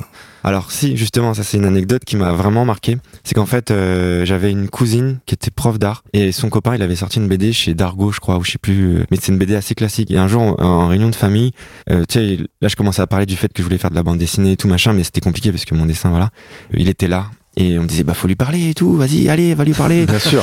Et moi, je suis en mode, ouais, non, tu vois. Et en fait, à un moment donné, il force le truc. Et il vient vers moi, il dit, ah, tu veux faire de la bande dessinée? Ouais, ouais. Et bah, vas-y, fais-moi un dessin et tout. Genre, tu vois, comme tu m'as proposé tout à l'heure. oh non Fais-moi un dessin devant toi. C'est toi le cousin Et là, c'est, et là, genre, genre, je, je tremble. Enfin, genre, vraiment, je suis stressé, tu vois. Et je fais, pour moi, je fais mon meilleur dessin. Genre, je suis à fond dedans et tout. Et là, il me regarde et fait, ah, mais là, tu feras jamais de bande dessinée avec ça, tu vois. Et là, mais, le mec, il me met une Ah, claque. mais genre, tu vois, mais genre, la claque. Mais c'était, en vrai, ton- avec du recul, ton dessin, il était ok? Non, il était horrible, horrible. mais pour moi, pour moi, il était ok. Mais en vrai, là où c'est intéressant, c'est que le mec, il m'a mis la claque, franchement, qui m'a déter, tu vois. Par contre, il m'a déter. Après, genre, je dis, ah ouais, je vais jamais faire de bande dessinée, ok. Et ben, Mais tu sais quoi, je vais en refaire grave et du coup, en vrai, ça m'a, il m'a mis une claque, tu vois. Tu lui en veux un peu? Non, vraiment, je le remercie. Bah, en fait, c'est la claque qui m'a motivé, en fait, à, Tu t'es mis à bosser du coup? Ouais, là, je me suis mis à bosser de ouf. Genre, vraiment, là, je me dis, ok, genre, euh, mon dessin, c'est vrai, il était moche, tu vois. Mais, euh, Ça sou- ressemblait à quoi à peu près? Je me souviens, à ce moment-là, j'étais dans la période de Joe's Bizarre Adventures. Ah Du coup, je faisais tout le temps des personnages avec des déhanchés ultra cassés, tu sais, ils avaient des déhanchés hyper cassés, et j'assumais ça, tu vois. Mais en fait, c'était horrible. C'était juste un tips pour pas assumer le fait que j'étais nul en, Ouais, ouais. en, en anatomie, tu vois. Ouais. Et euh, du coup, j'avais fait un personnage comme ça, avec euh, un déhanché complètement cassé et tout. Il m'a dit, ouais, c'est de la merde et tout. Et, euh, C'est de la merde. euh, et, du- et genre, il m'a mis, je me souviens, je suis parti au ski, euh, genre une semaine après et tout. Et euh, je suis revenu du ski, j'ai dit à, à ma compagne de l'époque, je fais, euh, vas-y là, c'est bon, là, je vais m'entraîner au dessin. Et là, genre, vraiment en mode euh, Rocky Balboa, tu vois, genre, je me fais, je commence à me faire un, un truc, tu vois, genre, je commence à m'énerver. Mais c'était pas assez encore, tu vois. Mais, parce que j'avais pas encore de méthode, tu sais, genre, j'allais un peu dans tous les sens, c'était un peu le bordel, tu vois. Tu vois, tu regardes des tutos sur YouTube Non, euh, tu- parce qu'à ce moment-là, YouTube, c'est pas encore euh, la période pas tuto, c'est encore tout, c'est encore tout jeune, tu vois. Ouais. Non, non, je dessine, je me souviens, je commence à copier des Black Sad, tu vois. Ouais. Euh, Ouais, bonne ref de ouais, ouais, ouais. qualité Et j'ai- compris la perspective grâce à Black Sad, du coup. Ah ouais? Ouais, parce que j'ai, je me souviens, j'ai- dans le premier Black Sad, il y a là les plans assez ouf et tout, euh, avec des perspectives de ouf. Et je recopiais ces cases-là, et là, j'ai fait, ah ouais, putain, ok, j'ai compris la Il a un perspective. euh. très dessin animé en plus. Ouais, ouais, dessiné, vient de- il vient de l'animation, je crois, de Disney. Ouais, c'est ça, c'est ça. Du coup, euh, Black Sad, c'est, c'est ça qui m'a appris beaucoup de trucs, un peu de perspective. Enfin, tu vois, j'apprends comme ça le dessin un peu, euh, un peu l'arrache en fait, tu vois. Genre, euh, j'ai j'ai pas de méthode. Mais je tu, connais- tu prends un gap euh, rapidement, quoi. Non, pas forcément. non. Parce que j'ai pas de méthode encore une fois. Ouais. Je- en fait, je rencontre un mec euh, dans une association euh, de là où je viens, tu vois. Il sort de l'école, tu vois. École de graphisme. Ouais, il faut avoir une école de dessin, tu vois. Il Ouais. monte son association, il est tout seul. Et en fait, je vois, tu sais, les associations, hein, là où j'habite, c'était toujours des associations de vieux, en fait, qui sont chiés à la retraite et qui font des trucs euh, d'aquarelle et tout, euh, Ouais. passion, je sais pas quoi, tu vois. Et en fait, du coup, moi, ça, ça m'attirait pas. Et là, je vois, c'est un jeune, tu vois, il sort de l'école et je vois ses dessins et ça fait un peu euh, moderne, tu vois. Et je dis, bah ouais, je veux rentrer dans ton assos. J'étais son seul, comment Apprenti. dire, apprenti parce que ils- tous les autres allaient dans les associations qui étaient bien installées dans la ville. Ouais. Là, je ramène ma copine, je ramène mon meilleur ami, tout ça. Et en fait, il nous apprend plein de choses sur euh, comment faire du dessin d'observation, machin. Il nous apprend vraiment plein de techniques à ce moment-là. Et en fait, du coup, moi, je prends tout son bagage sur un an et demi. Et là, en fait, je continue à dessiner euh, d'observation, etc. Tu vois, genre vraiment, je progresse comme ça, en fait, beaucoup à, à apprendre tout ce qu'il m'a appris, tu vois. Tu décides de te mettre en mode guerrier pour apprendre à dessiner. Ouais, mais ça. tu te fixes des échéances quand même dans ta tête, genre dans tant de temps, il faut que je sois à tel niveau ou. Non, vraiment, j'y vais en mode, euh, j'apprends. Et je continue de faire de la bande dessinée aussi. Genre, je fais des projets, tout ça. Il y a un moment où j'ai ma mère, en fait, là, j'arrive pas à faire les deux en même temps. J'arrive pas à dessiner, j'arrive pas à progresser et, euh, Et le et à travailler en même temps, ouais. Tes journées là, c'est dur euh, dans le bâtiment. Ouais, franchement, c'est pas que les journées sont dures parce que ça va, j'ai une bonne équipe. Enfin bref, c'est que juste physiquement, j'arrive le soir, j'ai envie de dormir, tu vois. Et j'ai j'ai pas envie de travailler sur le dessin. Et le dessin, ça prend beaucoup d'énergie. Du coup, ça se passe le week-end. Enfin, à ce moment-là, ça va vraiment dans tous les sens parce que je prends des cours aussi, euh, tu sais, euh, par distance. Ça s'appelait ligne formation le truc. Mais en fait, genre, je sais pas du tout comment me positionner. Et du coup, je fais une bande dessinée qui s'appelle Bishop's Normal Adventure. C'était, je voyais les gens qui faisaient des blogs et tout. J'ai dit, ok, moi, je vais faire mon blog aussi, tu vois. Et je commence un truc comme ça. Ça marche pas du tout, tu vois. Arrivé la période où je le fais en même temps que je travaille et tout, c'est un peu compliqué. Puis j'arrête. Puis à un moment donné, je dis à ma mère, vas-y, s'il te plaît, laisse-moi, laisse-moi essayer, tu vois. Genre vraiment, là, j'en peux plus. Il faut que, c'est devenu obsessionnel, tu vois. J'en faisais des crises d'angoisse et tout, je devenais ouf. Et à un moment donné, elle me fait, ok, vas-y, essaye, tu vois. Et là, je commence, en 2011, du coup. En 2011. Et là, euh, je continue ma BD, tout ça. Et là, je poste sur un. C'est même pas moi qui poste, c'est mon meilleur pote qui poste pour moi en fait, parce que j'avais un peu peur de. Tu sais, j'avais peur de me montrer en fait. Et euh, il poste pour moi sur un forum euh, de bande dessinée qui est tout frais et tout. Mes premières œuvres qui sont complètement chelous, genre euh, des trucs un peu. euh, tu vois, le début de l'être perdu, un peu chelou. Bah ça, mais encore plus assumé, tu vois, vraiment Mhm. chelou. Et, euh, Et pourquoi, c'est quoi ton inspi à ce moment-là de faire des trucs aussi chelous? Bah j'avais lu les trucs de Boulet en fait. Enfin je lisais sur les Ah, notes de Boulet, c'était chelou et du coup je me disais putain ça c'est un univers qui me parle et tout et j'ai envie d'approcher le truc comme ça. Mais moi c'était vraiment tout de suite je voulais instaurer une, une intrigue euh, assez complexe. Et du coup ça devient franchement c'était illisible. ouais. ouais c'était illisible, enfin c'était bizarre tu vois. Mais le truc c'est que il y a des gens qui kiffent le délire. hein. Et je commence à avoir les premières personnes qui me suivent en fait sur ce fameux forum. Vu que je suis sur un forum là, je commence à faire mes premières connaissances de gens qui dessinent. Et du coup là des gens qui sont très très forts. Et parce que même si mon dessin il est encore un peu bancal, ils voient qu'il y a un délire un peu chelou et tout Ouais. et ils aiment bien tu vois. Il kiffe l'univers. Ouais, ils kiffent l'univers. Et là, je commence à faire mes premières rencontres avec des potes et tout. Et genre, euh, sur ce forum-là, ils avaient organisé un concours. Dans les 10 gagnants, à la clé, il y avait euh, une impression. Mais il y avait aussi de faire partie d'un petit fanzine. Je suis arrivé dixième, je crois, du coup, sur ce concours. Et euh, j'ai pu être dans le fanzine. Donc là, c'est ma première publication euh, dans un fanzine vraiment chum, tu vois. Mais euh, du coup, à la Japan Expo, il y avait des dédicaces et tout. C'était vraiment euh, premier truc euh, où là, je commence à faire mes premières rencontres euh, de potes euh, qui dessinent. Là, je me dis, ah putain, enfin, tu vois. Genre, je rencontre des gens que je connais pas qui dessinent et tout. Et, Ouais. et puis là, ça commence. que toi, un peu moderne. Ouais, c'est C'est ça. Vu que cette bande dessinée-là, j'avais fait beaucoup de pages, mais que je finis pas le projet, il y a des gens qui me le demandent. Ils me disent, putain, mais nous, on aimerait trop voir la suite et tout. C'est quoi la fin Merde. C'est quoi la fin C'est quoi la fin T'as et tout t'as combien de pages à ce moment-là? Ah, je sais pas, il y en a beaucoup. Il y en a aussi 200, un truc comme ça. Genre, euh, ouais. C'est vrai, énorme. Ouais. Et genre, bah, du coup, il y a pas de fin, tu vois. Et je me dis, vas-y, tu sais quoi, euh, là, je suis en, on est en 2013 à peu près. Je me dis, en fait, là, j'ai envie de faire ça un peu sérieusement. Je vais refaire cette histoire-là, mais là, je veux le faire en papier, quoi. Et du coup, je fais un financement participatif. Genre, c'était My Major Company, tout ça. T'avais combien de personnes qui te suivaient, tu sais à peu près? Il n'y avait pas grand monde, hein. Mais moi, genre, le, le peu qu'il y avait, j'étais content, tu vois. Genre, je me disais, euh, ok, je vais le faire, tu vois. Genre. Et en fait, c'était les gens, ils étaient vraiment à fond dedans, tu vois. J'étais en mode, putain, je veux trop la suite et tout. Et tu vois, genre. euh, Tu redessines tout pour le coup ou Tu reprends. euh, Ouais, je reprends le personnage, je change son nom et tout, et je reprends l'univers, et je recommence toute l'écriture de zéro. Et là, je me dis, je vais faire un financement participatif. Et on fait le financement participatif, ça marche et tout. Et puis là, du coup, on a les financements. Et euh, avec Clara, du coup, ma compagne et tout, on se bah, on fait comment pour sortir le truc? Elle me dit, bah, viens, on, on monte une maison d'édition. Et là, du coup, elle. Comme ça. Ouais, je te jure. Moi, je dis, t'es sûr et tout? Elle me dit, ouais, t'inquiète. Et elle. T'inquiète. Et elle, en fait, elle s'occupe de ça. Vraiment, elle, elle prend tout en charge. Elle fait la compta, elle s'occupe des trucs juridiques, elle monte la boîte et tout. Elle se prend la tête, mais elle fait tout, mais carré, tu vois. Donc, on fait une maison d'édition et on sort Nubo, tu vois. C'est mon premier projet, du coup, qui est une redite de Bishop's Normal Adventure, donc mon truc, euh, premier truc sur internet là. Là en fait, bah, du coup, on se lance dans l'aventure euh, d'édition quoi. Ça, c'est à peu près quand? Il y a quelques années? Ça, c'était en 2000.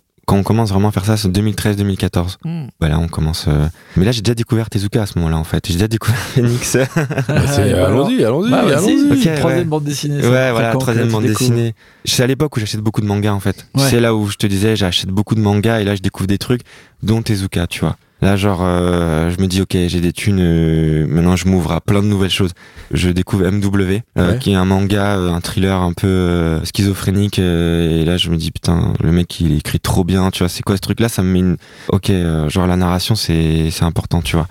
Du coup, je aussi, je m'intéresse à la narration, à Scott McCloud et tout, Ouais. et je me rends compte que j'ai oublié de dire plein d'autres trucs sur la narration, mais bon, c'est pas grave. Allons-y. Et euh, T'as le temps, hein, on est là, on est tranquille, on il y a trop de choses hein. à dire, il y a trop de choses à dire. Bah, c'est fait. bien. Tant mieux.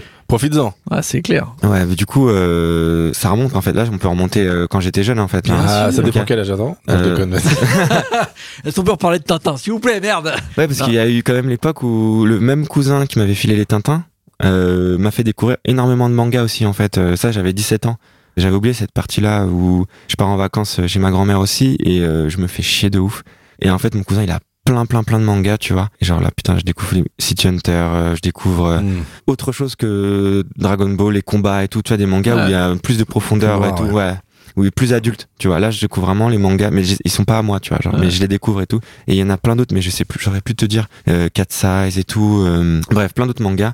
Et euh, du coup, là, ça me passionne et je commence à m'intéresser à la narration. Et en fait, je me suis dit, on est dans le sud, on va dans un supermarché et là, il y avait genre euh, un manga acheté Glénat pour un manga gratuit. Et du coup, je regarde et il y avait écrit les mangas gratuits, tu sais, qui étaient associés en fait au- à l'achat. Et je vois là, il y a le, comment dire, il y a euh, l'apprenti mangaka de Toriyama pour apprendre en fait la narration et apprendre des trucs et tout. Parce que là, Ouais. je commence à m'intéresser aussi au fait d'apprendre. Bon, du coup, euh, ma mère elle voulait pas m'acheter le manga. Du coup, je prends direct le manga gratuit, tu vois, et puis euh, ben, je le vole, tu vois, mais euh, Il est gratuit, on mais il est gratuit, il y, a, écrit- il y a vraiment écrit gratuit sur le, le truc. Du coup, bah, je me dis, si on me dit un truc, je, dirais, je ferai le naïf et je dirais, bah, il est écrit gratuit, tu vois. Bref, et je sors avec ce manga, et du coup, là, j'apprends aussi plein de choses sur la narration à ce moment-là, tu vois. Et euh, De Toriyama, le boss. ouais, le boss, ouais, tu vois. Après, Scott McCloud aussi, j'apprends après, tout ça. Mm.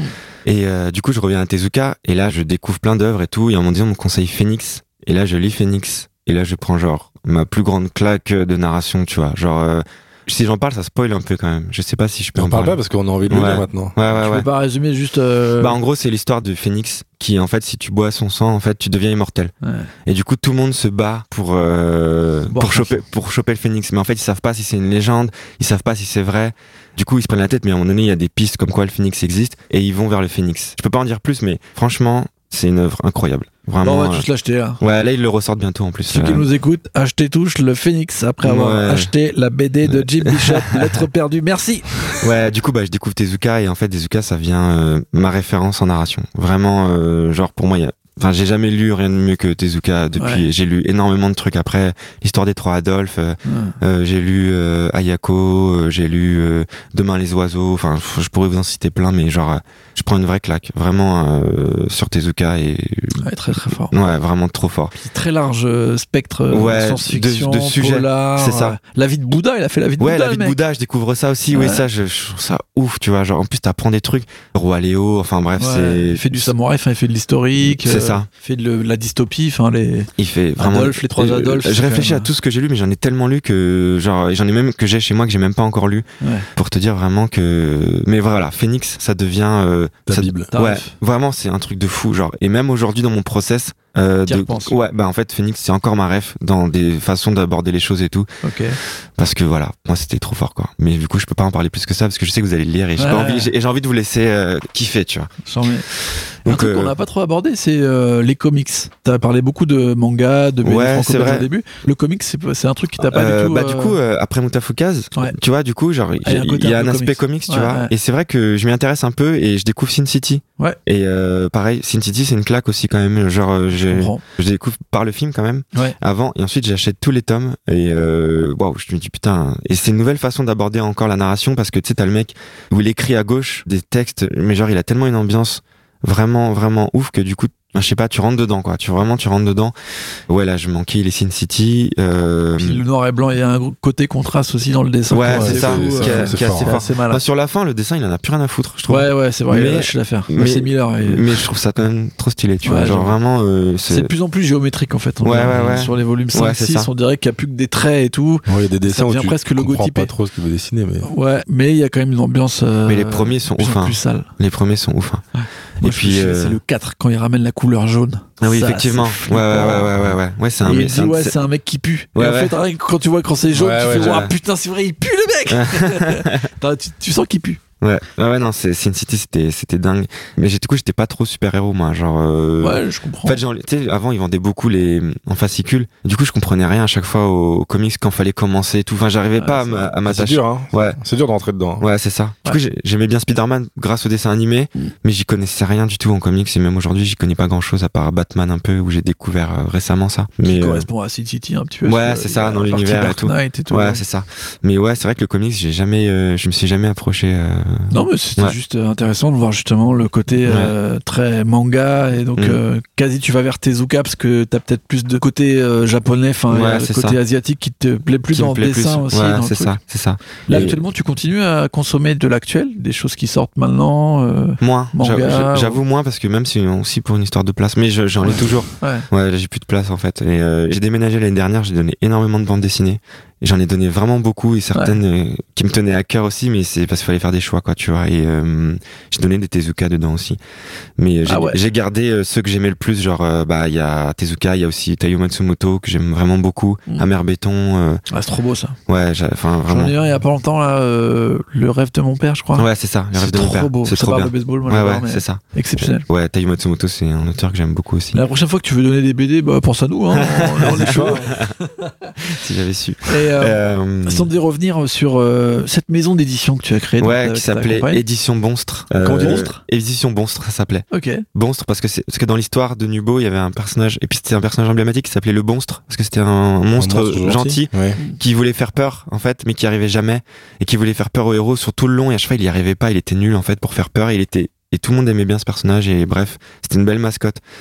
Et euh, du coup, on a fait deux tomes de Nubo. En euh, 100% participatif. Ouais, participatif et puis on a fait une belle aventure de Combien vous aviez demandé? On avait, je sais qu'on avait demandé 5000 euros, un truc comme ça, et on avait eu un peu plus. Ça marchait moyen en fait, mais c'était encore au tout au début du financement participatif où les gens Ouais. n'étaient pas trop habitués au process. Et du coup, on a fait ça deux fois, et après pour des soucis perso, pour ce que voilà, genre.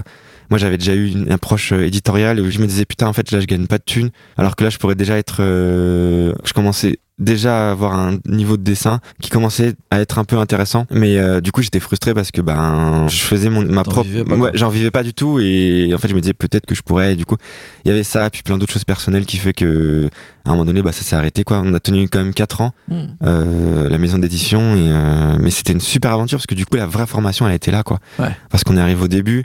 Euh, on démarche chez nous-mêmes les libraires où euh, les premiers libraires euh, on arrive euh, enfin genre on arrive dans la librairie avec notre bouquin de Nubo là genre c'est un peu chum et tout le mec il a Manu Larsenet qui vient de sortir un livre et je lui dis ouais voilà genre j'ai mon bouquin et tout et il me dit bah ouais bah t'as vu t'as Manu Larsenet enfin genre tu fais pas le poids quoi genre euh, salut tu vois et genre Ah, et-. Ouais. Et nous, on est déprimés, tu vois. On se dit, putain, je me souviens, on fait toute la journée parisienne.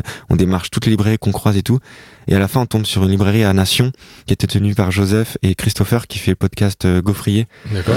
Et du coup, genre, ils nous accueillent les bras ouverts, genre en mode, euh, waouh, c'est trop bien et tout. Et du coup, tu sais, on se sent valorisé et ça nous redonne confiance, tu vois. Mm. Ils nous invitent à leur Festive Nation, c'était festival qu'ils faisaient et tout. Et en fait, ils nous redonnent du jus, tu vois. Et à ce moment-là, on se dit, putain, ok, tu vois, genre, il y a un truc et tout. Et voilà, on continue comme ça, on fait plein de festivals un peu bancal, il y a personne et tout. Il y en a un que je fais où je suis tout seul, genre euh, vraiment, euh, je suis vraiment tout seul. Le truc, il y a juste du vent et tout qui passe comme ça pour, pour nous tenir chaud, quoi. Alors qu'il faisait très froid en fait. Et là, en fait, il y a un, un mec qui vient à ma table, qui me dit ah j'aime bien ce que tu fais et tout, machin, et tout. Je regarde et tout, c'est trop bien et tout. Je dis ouais, euh, ok, ouais, bah merci et tout. Je dis ouais, toi tu t'es auteur et tout. Ouais, je suis auteur ici, je dédicace et tout. Ah ouais, tu fais quoi et tout? Bah une bande dessinée qui s'appelle Lou et tout.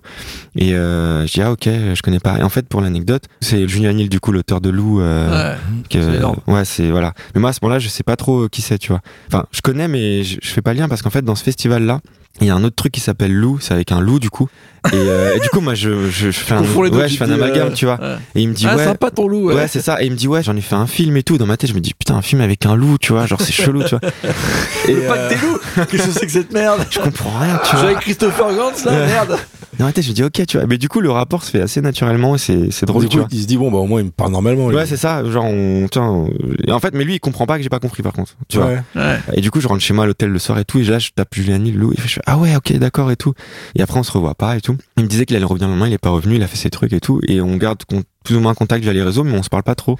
Et euh, moi, je suis encore dans ma boîte. Entre temps, ça s'arrête. Je rencontre, euh, bah, il y a des rencontres que j'ai pas exprimées parce que sinon c'est une histoire trop longue. Mais je rencontre aussi un pote qui s'appelle. C'est euh, jamais trop long, mec. Ok. du coup, je rencontre entre temps, j'ai une époque fanzine aussi où là, je me suis fait plein de potes et tout, notamment un pote qui s'appelle Johan, qui aujourd'hui fait de la bande dessinée, enfin, qui a fait un manga français en ce moment et qui est pas encore sorti, mais qui sortira dans, dans quelques années. On se rencontre et tout, et là, on fait une, dans le fanzina, on fait une BD qui s'appelle Jill et Sherlock, en fanzina, tu vois. On aime trop le projet et en fait, on le propose à Ankama, et Ankama euh, le prend. Et du coup, on fait un projet avec Ankama qui s'appelle Jill et Sherlock, c'est un projet euh, projet jeunesse où c'est un gamin qui veut partir à l'aventure mais ses parents euh, l'en l'empêchent quoi. Et du coup il y va un peu contre leur gré et ben là il y a une aventure euh, une aventure ouf qui se passe. Puis voilà il va rencontrer ses idoles et puis il est déçu et tout. Enfin bref ça commence à on- C'est ta première sortie officielle. ouais c'est ça. Alors, tu, tu le vis comment ça? Euh, franchement c'est c'est cool. Mais en fait je crois que je le vis en mode putain ça, on a fait une BD de ouf et tout ça va être trop bien et tout. Et en fait ça marche pas du tout quoi. Genre. Et pourquoi tu penses avec le recul? Euh, bah je sais pas, il y a eu, je sais pas, je pourrais pas exprimer. conjoncture. Ouais, c'est ça, il y a, c'est ça. Ouais, je saurais pas te dire en fait. Euh, Vous avez quand même été le proposer en Kama, donc il y avait ce côté euh, Moutafoukaz. euh, Ouais, c'est ça, ouais. Vous ça. Vous vous êtes dit, c'est le premier, enfin les éditeurs français qui peuvent comprendre ce qu'on fait. Quoi. Ouais, c'est ça. On se dit voilà, ils ont un côté, euh, ils prennent des risques graphiques et tout, Ouais. et, euh, et c'est vrai que ouais, on y croit, tu vois. Et puis en fait, avec Johan, un jour, on sait pas trop en fait comment ça va se passer. Et on avait déjà eu une approche avec l'éditrice et tout. Et euh, un jour, Johan prend un rendez-vous pour un tatouage dans le Nord. En même temps, il, il- demande à l'éditrice si on peut passer. Mais nous, à ce moment-là, on, on pense qu'on va encore négocier. On sait pas du tout ce qui va se passer. Et du coup, on y va. On va à Lille et tout. à- on prend un hôtel et tout. Et le lendemain, on a rendez-vous à Ankama. Et on se dit qu'on va encore défendre le projet. Et en fait, euh, on va en Ankama, il nous fait visiter les locaux et tout. On s'assoit. Et puis là, il nous dit bon alors le contrat, tu vois. Et là, nous, on est en mode ah ouais putain genre en fait là on va signer, tu vois genre. Mais je me souviens, je vais, tu sais, je montre, je, tu sais, genre, je fais sérieux, je fais, ouais, le contrat et tout, genre, je suis très sérieux, tu vois, genre, le contrat. et je dis, bon, attendez, excusez-moi, il faut que j'aille aux toilettes. Je vais aux toilettes et je fais, putain, on a signé! Genre, je, je, je, je m'ex- je m'extasie tout seul euh, dans, tu sais, c'est mon premier contrat, genre, d'édition, je suis comme un ouf et tout, je me dis, ah, enfin, tu vois. Puis du coup, bah voilà, ça commence comme ça et, euh, et du coup, bah, le projet marche pas forcément euh, en termes de public. Mais du coup, il se fait repérer par Julien qui se souvient de moi et tout, il le voit et il en parle à Glénat, tu vois. Et du coup, à l'éditeur, l'éditeur aussi m'envoie un message, euh, Nicolas Forçant euh, qui m'envoie un message euh, pour me dire qu'il a bien aimé le projet, etc. Et euh, c'est ma première approche avec Glénat. Mais là, mais du coup, là, tu sens que ta vie est en train de switcher à ce moment-là, quoi. Euh, pas forcément. Parce que, Ah ouais, parce que ma vie personnelle, elle est compliquée à ce moment-là. Donc, euh, je me Ouais. dis, ouais. Donc, je me dis juste, ah, je suis quand même content, tu vois, parce que c'est quand même une première approche, mais je me dis pas qu'il y a un truc qui change. Non, genre, je me dis, ah, ok, ils sont contents. Ils m'envoient un message, mais c'est tout, tu vois. Moi, derrière, il y a rien, tu vois. Genre, euh, parce qu'en fait, ce qui se passe, c'est que, à ce moment-là, j'avais un projet que je proposais un peu partout, et en fait, tout le monde me le refusait, tu vois. Même en Kama, euh, l'éditrice et tout, euh, m'avait refusé tout ça. Et du coup, euh, elle m'avait dit, c'était, elle m'avait dit, c'était spécial. Voilà. Spécial Je te jure, elle m'avait dit, c'est spécial. Voilà. Et, et ça l'était? Bah ouais, c'était spécial, mais au final, euh, je me dis que il y a des projets spéciaux qu'on a envie de lire, tu vois. Enfin, moi, en tant que lecteur, moi, je suis très attiré par les projets un peu, euh, tu vois, qui sortent un peu du lot. quoi. Ouais. Ouais, c'est ça. C'est ce qui reste au final. Ouais. Au final, bon, bah, ce projet prend pas, prend pas. Du coup, genre, je me dis, je vais faire quoi? Je vais, euh, je vais faire des vidéos YouTube. Je commence à faire des vidéos YouTube. Ah ouais Comme ouais. ça, là? Ouais, comme ça. Je me Mais dis. tu fais quoi dessus? Bah, Des vlogs? Tu Ouais, dessines? Non, non, je fais des, je fais des, tu sais, les trucs que faisaient les youtubeurs au début, là, genre, euh, Podcasts, euh, des podcasts, appelaient mais- des podcasts. Ouais, mais je le centre un peu sur la BD, genre où je parle de mon rapport à la BD un peu. Après, je fais des trucs un peu plus perso. Ça marche un peu les vidéos YouTube à ce moment-là? À mon niveau, moi j'étais content, tu vois. Genre j'ai plein de commentaires, j'ai, mais genre c'est pas incroyable, tu vois. Mais moi je suis trop content de ce que je fais à ce moment-là. Genre franchement, je pense qu'à ce moment-là, je kiffe ma vie, mais genre euh, comme jamais, tu vois. Et que tu dessines plus. Je dessine plus du tout. Enfin, je dessine très très peu. Genre vraiment à ce moment-là, je dessine Ouais, plus du tout. Ouais. Et genre je kiffe ma vie, mais genre de ouf parce que genre je sais pas, genre je sais pas, je m'en fous en fait, j'ai pas, je fais mon truc et tout. Tu racontes des histoires. Ouais, je raconte des histoires, je m'amuse. En fait, je parle de moi, mais j'essaie d'amener ça de manière un peu drôle et tout. Je fais plein de montages, mais j'arrête des montages de partout. Et en fait, je crois que c'est ça qui m'amuse. Je Ouais. fais des trucs fond vert et tout. La dernière vidéo que j'ai fait, c'est, je prends le principe que je suis dans un jeu vidéo, tu vois. Je fais un, comme un, un faux jeu vidéo, tu vois, où c'est moi, mais c'est le jeu vidéo de la bande dessinée.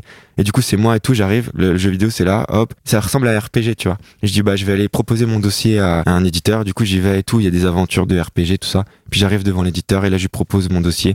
Et l'éditeur dans le jeu me répond non désolé on peut pas le prendre c'est spécial tu vois et là game over. Tu vois genre et le jeu se finit comme ça. Et bref et ça c'est une des vidéos tout ça. Et bon ouais il y a toute cette période. Et entre temps il m'arrive un drame ma mère part tu vois. Et euh, bah je perds ma mère en fait tu vois qui m'encourageait etc et euh, voilà ça devient un peu voilà. Et là il y a un peu tout qui s'effondre en fait euh, Ouais. ouais, attendez je me calme deux secondes et là j'arrête les vidéos YouTube. Parce qu'en fait genre ça me déprime complètement et tout etc tu vois. Et là je me dis putain je vais faire quoi de ma vie je sais pas c'est un pilier pour moi qui s'effondre et tout et je suis un peu perdu tout ça. Et du coup je sais pas trop où je vais aller. Et à un moment donné pendant l'été euh, 2018 il y a euh, Cyprien qui fait une appel d'offres par rapport à l'épopée temporelle tu Ouais. sais euh, son podcast, Ouais, qui va enfin, devenir potentiellement un dessin animé. sa série audio quoi Ouais, c'est ça. du coup, ben moi, genre, euh, j'envoie ma candidature et en fait, il aime bien, tu vois. Et du coup, il, vas-y, il me dit ok, tu vois, genre et puis bah du coup, on fait ça et tout. Il me propose de faire le visuel de son coffret parce qu'il l'a sorti en coffret, etc. À la fin. En vinyle, là? Non, en, en CD, Ah oui, oui. en CD. Et du coup, bah tu sais, là, je commence ah c'est cool et tout, genre euh, j'ai une première approche. Et puis comme je fais des vidéos YouTube, il va les voir et tout et, et puis il en commente une, tu vois, genre euh, je me dis ah c'est drôle, tu vois, genre euh, ça- je sais pas, il y a un truc Ah là, bizarre. Ah, c'est Ouais. drôle. Point. Ouais, ouais, non mais genre euh, non il m'avait laissé un smiley j'aime bien Ouais. et, euh, et- mais c'était quand même quelque chose Je- moi je sais pas genre je débarque avec euh, j'ai quatre vidéos sur YouTube tu vois genre et du coup je me dis ah c'est drôle et tout et euh, du coup ça continue etc et là en fait je suis dans le passage où je me dis euh, pff, en fait la BD c'est compliqué tu vois genre euh, Tu veux abandonner, là? Ouais, là j'ai envie d'abandonner. Il y a cette période où je me dis en fait, vas-y c'est bon, ça me saoule en fait, j'arrête. Et en vrai j'en ai marre, tu vois, genre tout le monde me dit mon dessin il est pas assez poussé, alors que tu vois je travaille et tout, genre euh, vraiment je me, je me donne et tout. Mon dessin il est pas bon, etc. Tu vois, j'ai perdu ma mère, etc. Bon bref, il y a plein de choses qui font que je suis un peu saoulé, tu vois. Et euh, au moment où je prends la décision, mais mec, je me sens mais tellement soulagé. Je me dis euh, ça y est, c'est bon, J'arrête la BD. j'arrête la BD. Vraiment, euh, c'est terminé. Et là, putain, je me sens soulagé. Mais genre, euh, comme je m'étais pas senti soulagé depuis genre super longtemps, tu vois. Et puis là, je suis en mode, ok, tout va bien, tu vois. Et euh, une semaine après, je reçois un message de Julien, de Julien Nil, du coup, qui me dit, euh, ouais, en fait, euh, je vais à un festival, euh, machin, je sais pas quoi. Est-ce que tu veux venir? Et je me dis, putain, mais tu vois, genre, Je viens de dire non. je viens de dire que j'arrêtais, tu vois. Et, et du coup, je sais pas, je prends ça un peu comme un signe. Et euh, T'y vas. non, j'y vais pas. Ah, bah, Mais du coup, je lui dis, euh, mec, est-ce que tu, tu pourrais m'écrire un truc en fait? Genre, je sais pas, je retourne dans le truc et il me dit, euh, au début, il me dit oui. Puis finalement, il me dit non parce que bah il a sa vie et tout. Enfin, il a déjà pas mal de choses. Il a Lou qui est quand même. euh, là, en plus, il est sur le dernier tome euh, de son premier gros cycle et tout. Et en fait, après, il me dit, euh, mais si t'as un truc à proposer, euh, viens, tu vois. Et euh, en fait, moi, j'avais continué de faire des planches. Enfin, j'avais fait des planches, lettres perdues, avant de me dire j'arrête et tout. Pour moi, tu vois. Mais après, j'avais arrêté. Et voici, je me dis, euh, ok, tu vois, genre. Donc là, on va à Angoulême. Moi, Angoulême, c'est une grosse histoire. Franchement, faut que je la résume, sinon ça va être très long. Mais euh, mais euh, voilà, bon bref, je vais à Angoulême, j'ai pas forcément d'hébergement. Et toi, tu vas à l'arrache comme J'y ça vais à l'arrache, tu vois. Le premier soir, je dors. savoir où tu dors. Ouais, le premier Quelle soir. année ça? Euh, 2019. Et euh, du coup, j'y vais et je me dis, vas-y, euh, je vais en mode. Parce que la première fois que j'étais allé à Angoulême, j'étais allé à l'arrache aussi et j'avais trouvé un hébergement euh, à l'arrache. Du coup, je me dis, vas-y, je vais faire la même chose. et euh, du coup, j'y vais. Je trouve le soir un hébergement chez un pote où je dors par terre, littéralement le par terre, tu vois. Et genre, je suis éclaté, tu vois. Genre, j'avais pas dormi la veille et tout, machin. Dans ta tête, t'as pas arrêté la BD, là, si tu retournes à Ah bah là, j'y retourne. Ouais. Là, j'y retourne, mais j'ai plus la. Je sais pas, j'ai plus cette pression en Ouais, fait. ouais. J'y vais en mode un peu, je m'en fous en fait. Plus rien à perdre, quoi. Ouais, là en fait j'y vais, j'ai plus rien à perdre. Genre vraiment j'y vais avec nos pressions que je me mettais en fait, tu vois, pour en faire. Et, et je crois que ça change tout le truc en fait. J'y vais, tu vois, genre euh, premier soir du coup je dors euh, par terre parce qu'en plus ils faisaient une fête dans l'étage d'en bas parce qu'il il avait un- c'était une maison et du coup ils faisaient une fête. Bref, c'était le bordel. J'y vais le lendemain matin parce que j'avais rendez-vous avec Julien et l'éditeur et il y avait aussi euh, la conférence de Tayu Matsumoto cette année-là Euh, où j'étais un gros fan, tu vois. Puis du coup, je me dis, euh, ouais, j'ai envie de voir la conférence. Et il fallait faire la queue le matin. C'était juste à 10h. Et mon rendez-vous avec l'éditeur et Julien, c'était à 10h. J'y vais, je commence à faire la queue, je me dis, allez, peut-être que, genre, euh, avec un malentendu, je vais pouvoir avoir une place et tout. Et je vois, il y a une queue de ouf. Genre, je suis en mode, vas-y, je tente, je tente. Puis je regarde l'heure, je regarde l'heure. Et je vois 10h arrive, je dis, bon, allez, le choix. Tayo Matsumoto ou ma vie euh, professionnelle? Donc là, je vais à mon rendez-vous. Ah oh, putain, merci. que t'allais dire, ouais, Tayo Matsumoto. Non, je vais à mon rendez-vous et là, ils sont en retard. Ah les chiens Mais- mais ils étaient dans la queue pour. Non, non, non, c'est juste que la veille, ils avaient fait la fête et tout. Ils sont en retard. Julien, pas trop. Mon éditeur, il est en retard et tout. Bref, je les attends et tout. On parle. Je leur présente Lettre perdue sur mon téléphone. J'avais juste euh, les trois premières planches, euh, un peu de storyboard et juste les personnages euh, en pied comme ça. Et genre, on parle tellement et tout. Ils me disent, t'as la fin? Oui, je leur donne la fin. Ok, vas-y, tu vois, on prend comme ça. Ça se fait comme ça, tu vois. Comme ça. Vraiment, je te jure, vraiment, juste on a pris un café, ça s'est fait comme ça. Et après, ils, me disent, bah venez, on va, on va regarder l'expo Tayo Matsumoto. On va à l'expo Tayo Matsumoto. J'ai oublié un truc intéressant, c'est que la veille, je suis euh, à l'expo Tayo Matsumoto et je fais des stories, tu vois, dans tous les sens. Et là, justement, il y a Cyprien qui doit venir pour euh, sa BD euh, Roger et ses humains le lendemain Ouais. pour la défendre. Et du coup, il me dit, ah, euh, il voit une de mes stories et il me répond en story, il me fait, ah, je viens à Angoulême demain, est-ce que tu ça te dit qu'on se capte et tout? Je dis, bah, ok, tu vois, genre, trop cool et tout. C'est comme on avait travaillé ensemble plus tôt et tout. Le lendemain, du coup, je retourne à l'expo Tayo Matsumoto avec mon éditeur et avec Julien, on regarde l'expo et là, je reçois un message d'un pote qui me dit, ah, en fait, je peux pas aller à la conférence euh, Tayo Matsumoto, est-ce que tu veux y aller? Je dis, bah ouais, tu vois, genre là, je me retrouve avec une place et tout. Du coup, euh, putain, je sais plus où j'en suis là.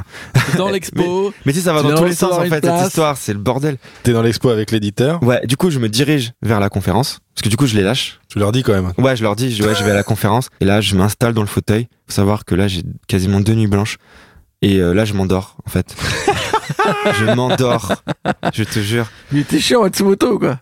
Non, c'est juste que Euh, je suis hyper crevé, crevé. ouais, je suis hyper crevé, tu vois. Et euh, là, je reçois un- aussi entre temps un message de Cyprien qui me dit bah j'arrive et tout machin. Et je lui réponds mec, je suis désolé, genre, mais je vais rentrer en fait parce que là, moi, tu sais, pour moi, j'ai signé mon contrat, mon Angoulême, il est fait. Et je suis vraiment désolé parce que genre, je suis crevé. Et je lui dis j'ai dormi par terre la veille et tout machin. Et, et là, ce soir, si, si je refais une nuit blanche, franchement, j'ai l'impression que je vais crever, tu vois. Et il me dit bah t'as qu'à dormir, euh, t'as qu'à dormir euh, dans mon hôtel, tu vois. Et je fais ok, tu vois, genre. Et du coup, je reste euh, le soir. Je me retrouve, je l'attends devant l'hôtel. Il arrive, direct, je me retrouve face à Julien, je les présente vite fait et tout. Je lui dis, moi, j'ai l'impression que je suis personne dans le délire. Après, Julien me dit, bah, viens manger avec nous. Je monte à l'hôtel avec Cyprien et tout. Je, sais, je sais pas, il y a une espèce de malaise où moi, je sais pas ce que je fous là, tu vois. Et du coup, bah, je le laisse. Je retrouve Julien. Bah, là, il me présente la team Last Man, tu vois, Bastien Vives, euh, Ouais. Balak et tout. Genre, je suis en mode, putain, mais qu'est-ce que je fous là, tu vois. Pour un mec qui vient de lâcher la BD, c'est pas mal. Ouais, c'est ça. Il me présente Lewis Trondheim. Ouais. Parce- et, et il, me, f- il me lui fait raconter l'histoire que je vous ai racontée tout à l'heure là, tu sais sur le comment j'ai commencé la bande dessinée. Ouais. Genre le gars il me fixe, tu vois. Genre et il me fixe avec ses yeux perçants et moi je raconte cette histoire et, il me dit rien et tout. Et littéralement je transpire. je te jure.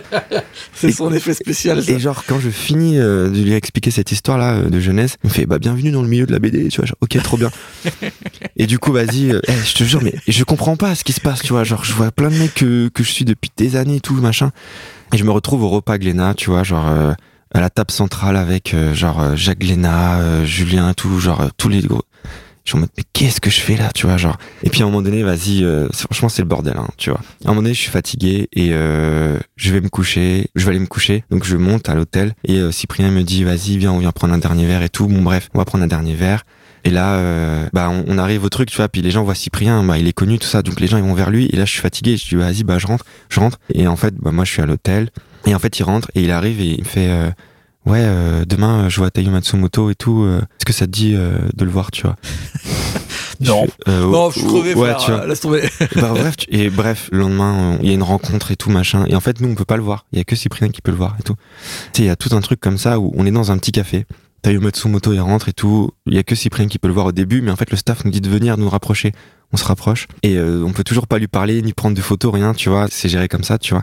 Et à un moment donné, Cyprien fait une photo avec Tayo Matsumoto et tout. Et il y a un petit moment de flottement où il y a personne autour de Tayo Matsumoto. Et moi, je le regarde, tu vois. Et j'ai fait en mode, est-ce que moi aussi je peux faire une photo? Et il me dit, viens, tu vois. Et là, je fais ma photo avec Tayo Matsumoto. Et là, genre, j'ai fait, ok, Angoulême parfait, tu vois. et, euh, et je rentre chez moi, je suis euh, comme un ouf. Là, tu veux faire de la BD. Bah là, ça y est, là, ça y est, j'ai envie, tu vois. Du coup, euh, j'envoie mon dossier fini à, à Glénat pour l'être perdu. Ça passe en comité, vraiment. Et là, ça y est, c'est ok, on y va, tu vois. Mhm. Ils me demandent de signer. Et en fait, moi, j'avais envie de faire autre chose à ce moment-là. Et du coup, on est en 2019. Et je leur dis non, j'ai pas envie de signer, tu vois. Genre, euh, pas tout de suite, parce que je voulais faire autre chose. C'est-à-dire autre chose. En fait, je voulais écrire un roman. Et euh, Le mec. Normal. Il est relou de. Normal. mais ouais, mais j'ai une obsession, tu vois, pour le truc. Ouais. Et euh, pendant l'année 2019, je m'écris un roman, tu vois, juste pour moi, tu vois, qui est en fait euh, le projet qu'on m'avait refusé là, Bizarre. Le bizarre, spécial. le spécial. Bah du coup, c'est ce que j'écris en roman. Parce que en fait, ça m'obsédait tellement ce projet, tu vois. Il fallait que je le sorte d'une manière ou d'une autre, tu vois. Et du coup, je le sors en roman et tout, je prends le temps de le faire. Et là, je me mets sur Lettres perdues, je fais le storyboard complet. Je retourne à Angoulême un an plus tard. Et là, mon, mon éditeur avait plus trop de nouvelles. Et je vais le voir et tout. Et je vois qu'il est un peu en mode. euh, Mais euh, t'étais où ouais, t'es où, tu vois et, et- et une semaine après, je lui envoie le storyboard bien fini. Puis là, bah là, c'est bon, ils sont contents, tu vois. Genre l'histoire, elle leur a plu et tout. Et, euh, et là, j'attaque vraiment les planches. Et puis il y a la période de Covid qui arrive. Et puis voilà, quoi. Genre, euh, Ça veut dire que là, pour le coup, euh, Lettre perdue, tu l'as terminé en combien de temps, tu penses? Dessiné et tout? Euh, je pense 7-8 mois, un truc comme ça. Ok. Ouais. Mais tu du coup, dessinais combien d'heures par jour? Ah bah franchement, c'était toute la journée. Hein. Genre, Ouais. euh, c'était intense. Vraiment, je- j'étais à fond dedans, tu vois. Genre, vraiment, je faisais que ça. Je faisais que ça. Euh, En plus, ça arrive vraiment période Covid. Ouais. Du coup, Ouais, bah, t'as que ça à faire. Moi, j'ai que ça à faire. Du coup, bah, genre, je suis à fond. Je suis parti en deux semaines en vacances avec euh, mon meilleur ami et tout. Et on je disais, putain, genre, j'ai pas fait les décors et tout, machin. Comme je dessinais à la tablette, je dessinais que les personnages. Donc, j'ai fait une première fois que j'ai dessiné tous les personnages. Ensuite, je revenais, je dessinais les décors, tu vois. Et ensuite, je revenais, je faisais la couleur. Donc, j'ai trois, trois steps comme ça. Hmm. Et euh, j'avais pas encore fait de décor. Et puis, du coup, euh, je suis retourné. Puis, en fait, j'ai, ça allait assez vite parce que je faisais que ça de mes journées, tu vois. Donc, euh, Mais ce qu'on n'a pas dit, même depuis le début euh, de la maison de l'édition et tout, c'est que tu fais toutes les couleurs. Ouais, je fais tout, ouais. Tu fais tout, en fait. ouais, ouais. Je fais les, tout. les planches entières, tu les Ouais. livres, Du tu les coup, scannes après, tu les envoies. Ouais, ouais, c'est ça. Bon, en fait, quand je leur envoie, le, au tout début, quand je leur envoie, c'est un crayonné, tu vois. Genre dans un carnet, parce que c'est vraiment dans un carnet à la base que je fais ça. Et ensuite, je les scanne et puis je finis ça en numérique. Et du coup, quand je leur envoie le truc fini, c'est la BD, elle est finie, en fait. Ok. Genre, euh, je leur demande de quasiment euh, rien du tout pendant tout le process du truc. Et quand je leur envoie la BD, elle est finie. C'est un truc qui est impressionnant quand même, c'est la mise en couleur et aussi euh, l'impression qui Ouais, est hyper réussie. Ouais, c'est super. Et, euh, et ça, c'est uniquement toi, ça. C'est le rendu Ouais, ouais. que tu voulais. Ouais, ouais, c'est exactement. C'est ça. C'est Exactement. fort. Et Merci. tu traverses le syndrome qu'on appelle maintenant Philippe Valette pendant la création de cette BD C'est quoi le syndrome Philippe Valette? Bah, t'as envie de tout arrêter. Il y a un Pendant moment, la t'as BD? des, t'as Ouais. des milliers de post-it sur ton mur et tu veux tout envoyer niquer. Alors franchement, à l'époque peut-être ouais parce que je me mettais un peu la pression et en fait maintenant plus du tout. En fait maintenant euh, genre je vis le truc sans pression et du coup je prends juste du plaisir à faire mon truc. euh. T'as pas de, y a pas de redondance. de, Oh, J'en ai marre de faire des non, décors. franchement là maintenant genre je suis en mode de, non non maintenant là j'ai un projet je vais au bout tu vois. Il y a aucun moment où ça me saoule, il y a aucun moment où je suis fatigué de le faire. Non là je prends vraiment que du plaisir à le faire. Mais bizarrement c'est vraiment ce moment où je me suis enlevé la pression de vouloir faire de la bande dessinée où j'ai vraiment commencé à prendre du plaisir à en faire tu vois. Ouais. C'est qu'en fait, avant, je crois que je voulais trop prouver, je voulais trop me prouver que je voulais en faire. Alors que j'en faisais déjà, tu vois. Mais je sais pas, genre, il y a eu un moment où j'ai dit fuck, euh, fuck de vouloir en faire. euh. Et tu penses que ce déclic, ça libère quelque chose dans ta créativité euh, Ouais, en fait, concrètement? Ça libère même mon rapport à la bande dessinée. J'ai un rapport où je suis moins dans la volonté de vouloir exister. Je sais pas comment t'expliquer ça, mais j'ai plus envie de, de, en fait, j'en ai rien à foutre qu'on aime ou qu'on aime pas. Enfin, c'est pas, c'est, c'est pas ça que je veux dire. Parce que ça, la dernière fois, j'ai eu un retour vachement hardcore sur Lettre perdue qui m'a fait mal, tu vois. Ouais. Mais c'était plus parce qu'on. on- Quel genre? Enfin, un, un- un média ou quelqu'un? Ouais, ouais. Bon, après, c'est bon, je sais pas, c'est chiant d'en parler, non. Non, non, c'est pour juste savoir. Ouais, Si- bah non, mais Parce que moi, j'ai lu que des critiques dithyrambiques. Alors... Ouais, mais non, bon, bref. Du coup, ouais, genre, c'est juste que, en fait, là, genre, je le fais avec du plaisir, quoi. Que j'avais pas avant. Genre, je me mettais la pression de, ouais, il faut faire ceci, il faut faire cela, il faut prouver des trucs et tout.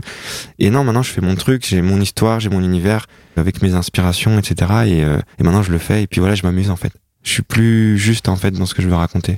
Mais ça se sent hein, quand on la lit, c'est une super BD. Hein. C'est très. euh, j'ai trouvé qu'il y avait un peu. De... Je sais pas si t'as lu Philémon. C'était dans la liberté, dans le côté. euh, T'as déjà lu ça, Philémon? Ça me parle, mais genre, non. De Fred? Ouais. Grande série de BD, très franco-belge pour le coup, où ça part vraiment euh, dans Ça part l'imagination. en sucette. Ok. Le mec, il part dans des tunnels et il atterrit sur euh, les lettres de l'océan Atlantique Ah ouais. sur une map monde. Il considère Ok. que les lettres, en fait, c'est des îles. La, la lettre Ah ouais. du A, la lettre du N, la- c'est- la- c'est l'île du. A, l'île du N, l'île du T, et en fait ça va très très loin. Ouais. Alors le C'est un dessin, personnage qui est brun, non? Ouais. Ouais. Ah ok, bah en fait on m'avait déjà fait la con... ça y est ça me parle. Parce que mon premier projet qui s'appelle Nubo, on m'avait fait le rapport avec ça. Parce Ouais. que je pétais souvent le quatrième mur en fait. Ouais. Et, Il y euh, a beaucoup et, de ça dedans, finalement. et, euh, du coup on m'avait fait déjà le rapport. Du coup c'est comme ça que j'ai connu mais j'ai jamais lu par contre. c'est exceptionnel. hein. Hmm. Après, très en bon vrai, dès qu'il y a un truc un peu fun, euh, différent et tout, on parle de parce c'est le seul a. euh, Là, là pour le coup, Avant. euh, enfin, tes personnages et tout, enfin ça va loin quoi. Toi, le- l'oiseau et tout, c'est très. Franchement, j'ai adoré. Vraiment, j'ai- je m'attendais à, à rien. Ouais ouais. J'avais pas lu de résumé. Et franchement, c'est super. Donc euh, merci Lucie et merci Jim quoi. Merci Lucie. Ouais. Alors, moi, j'ai deux questions. Où est-ce qu'on peut lire le projet spécial Celui, ce- qui a été refusé. Ah bah nulle part pour le moment. Tu le gardes pour toi pour l'instant Pour le moment ouais mais par contre j'aimerais soit le sortir direct soit le faire en BD directement. euh, Ah ouais Ouais franchement j'aimerais bien mais. euh, Est-ce que ça t'a soulagé de le finir Ouais, mais complètement. Bah, genre, en fait, c'était une obsession. Genre, j'avais Ouais. besoin, j'avais vraiment besoin de sortir cette histoire. Et tant que c'était pas sorti, j'arrivais même pas à, à vraiment à me Projeter mettre, chose. ah ouais, j'arrivais pas à me- vraiment à me mettre sur autre chose.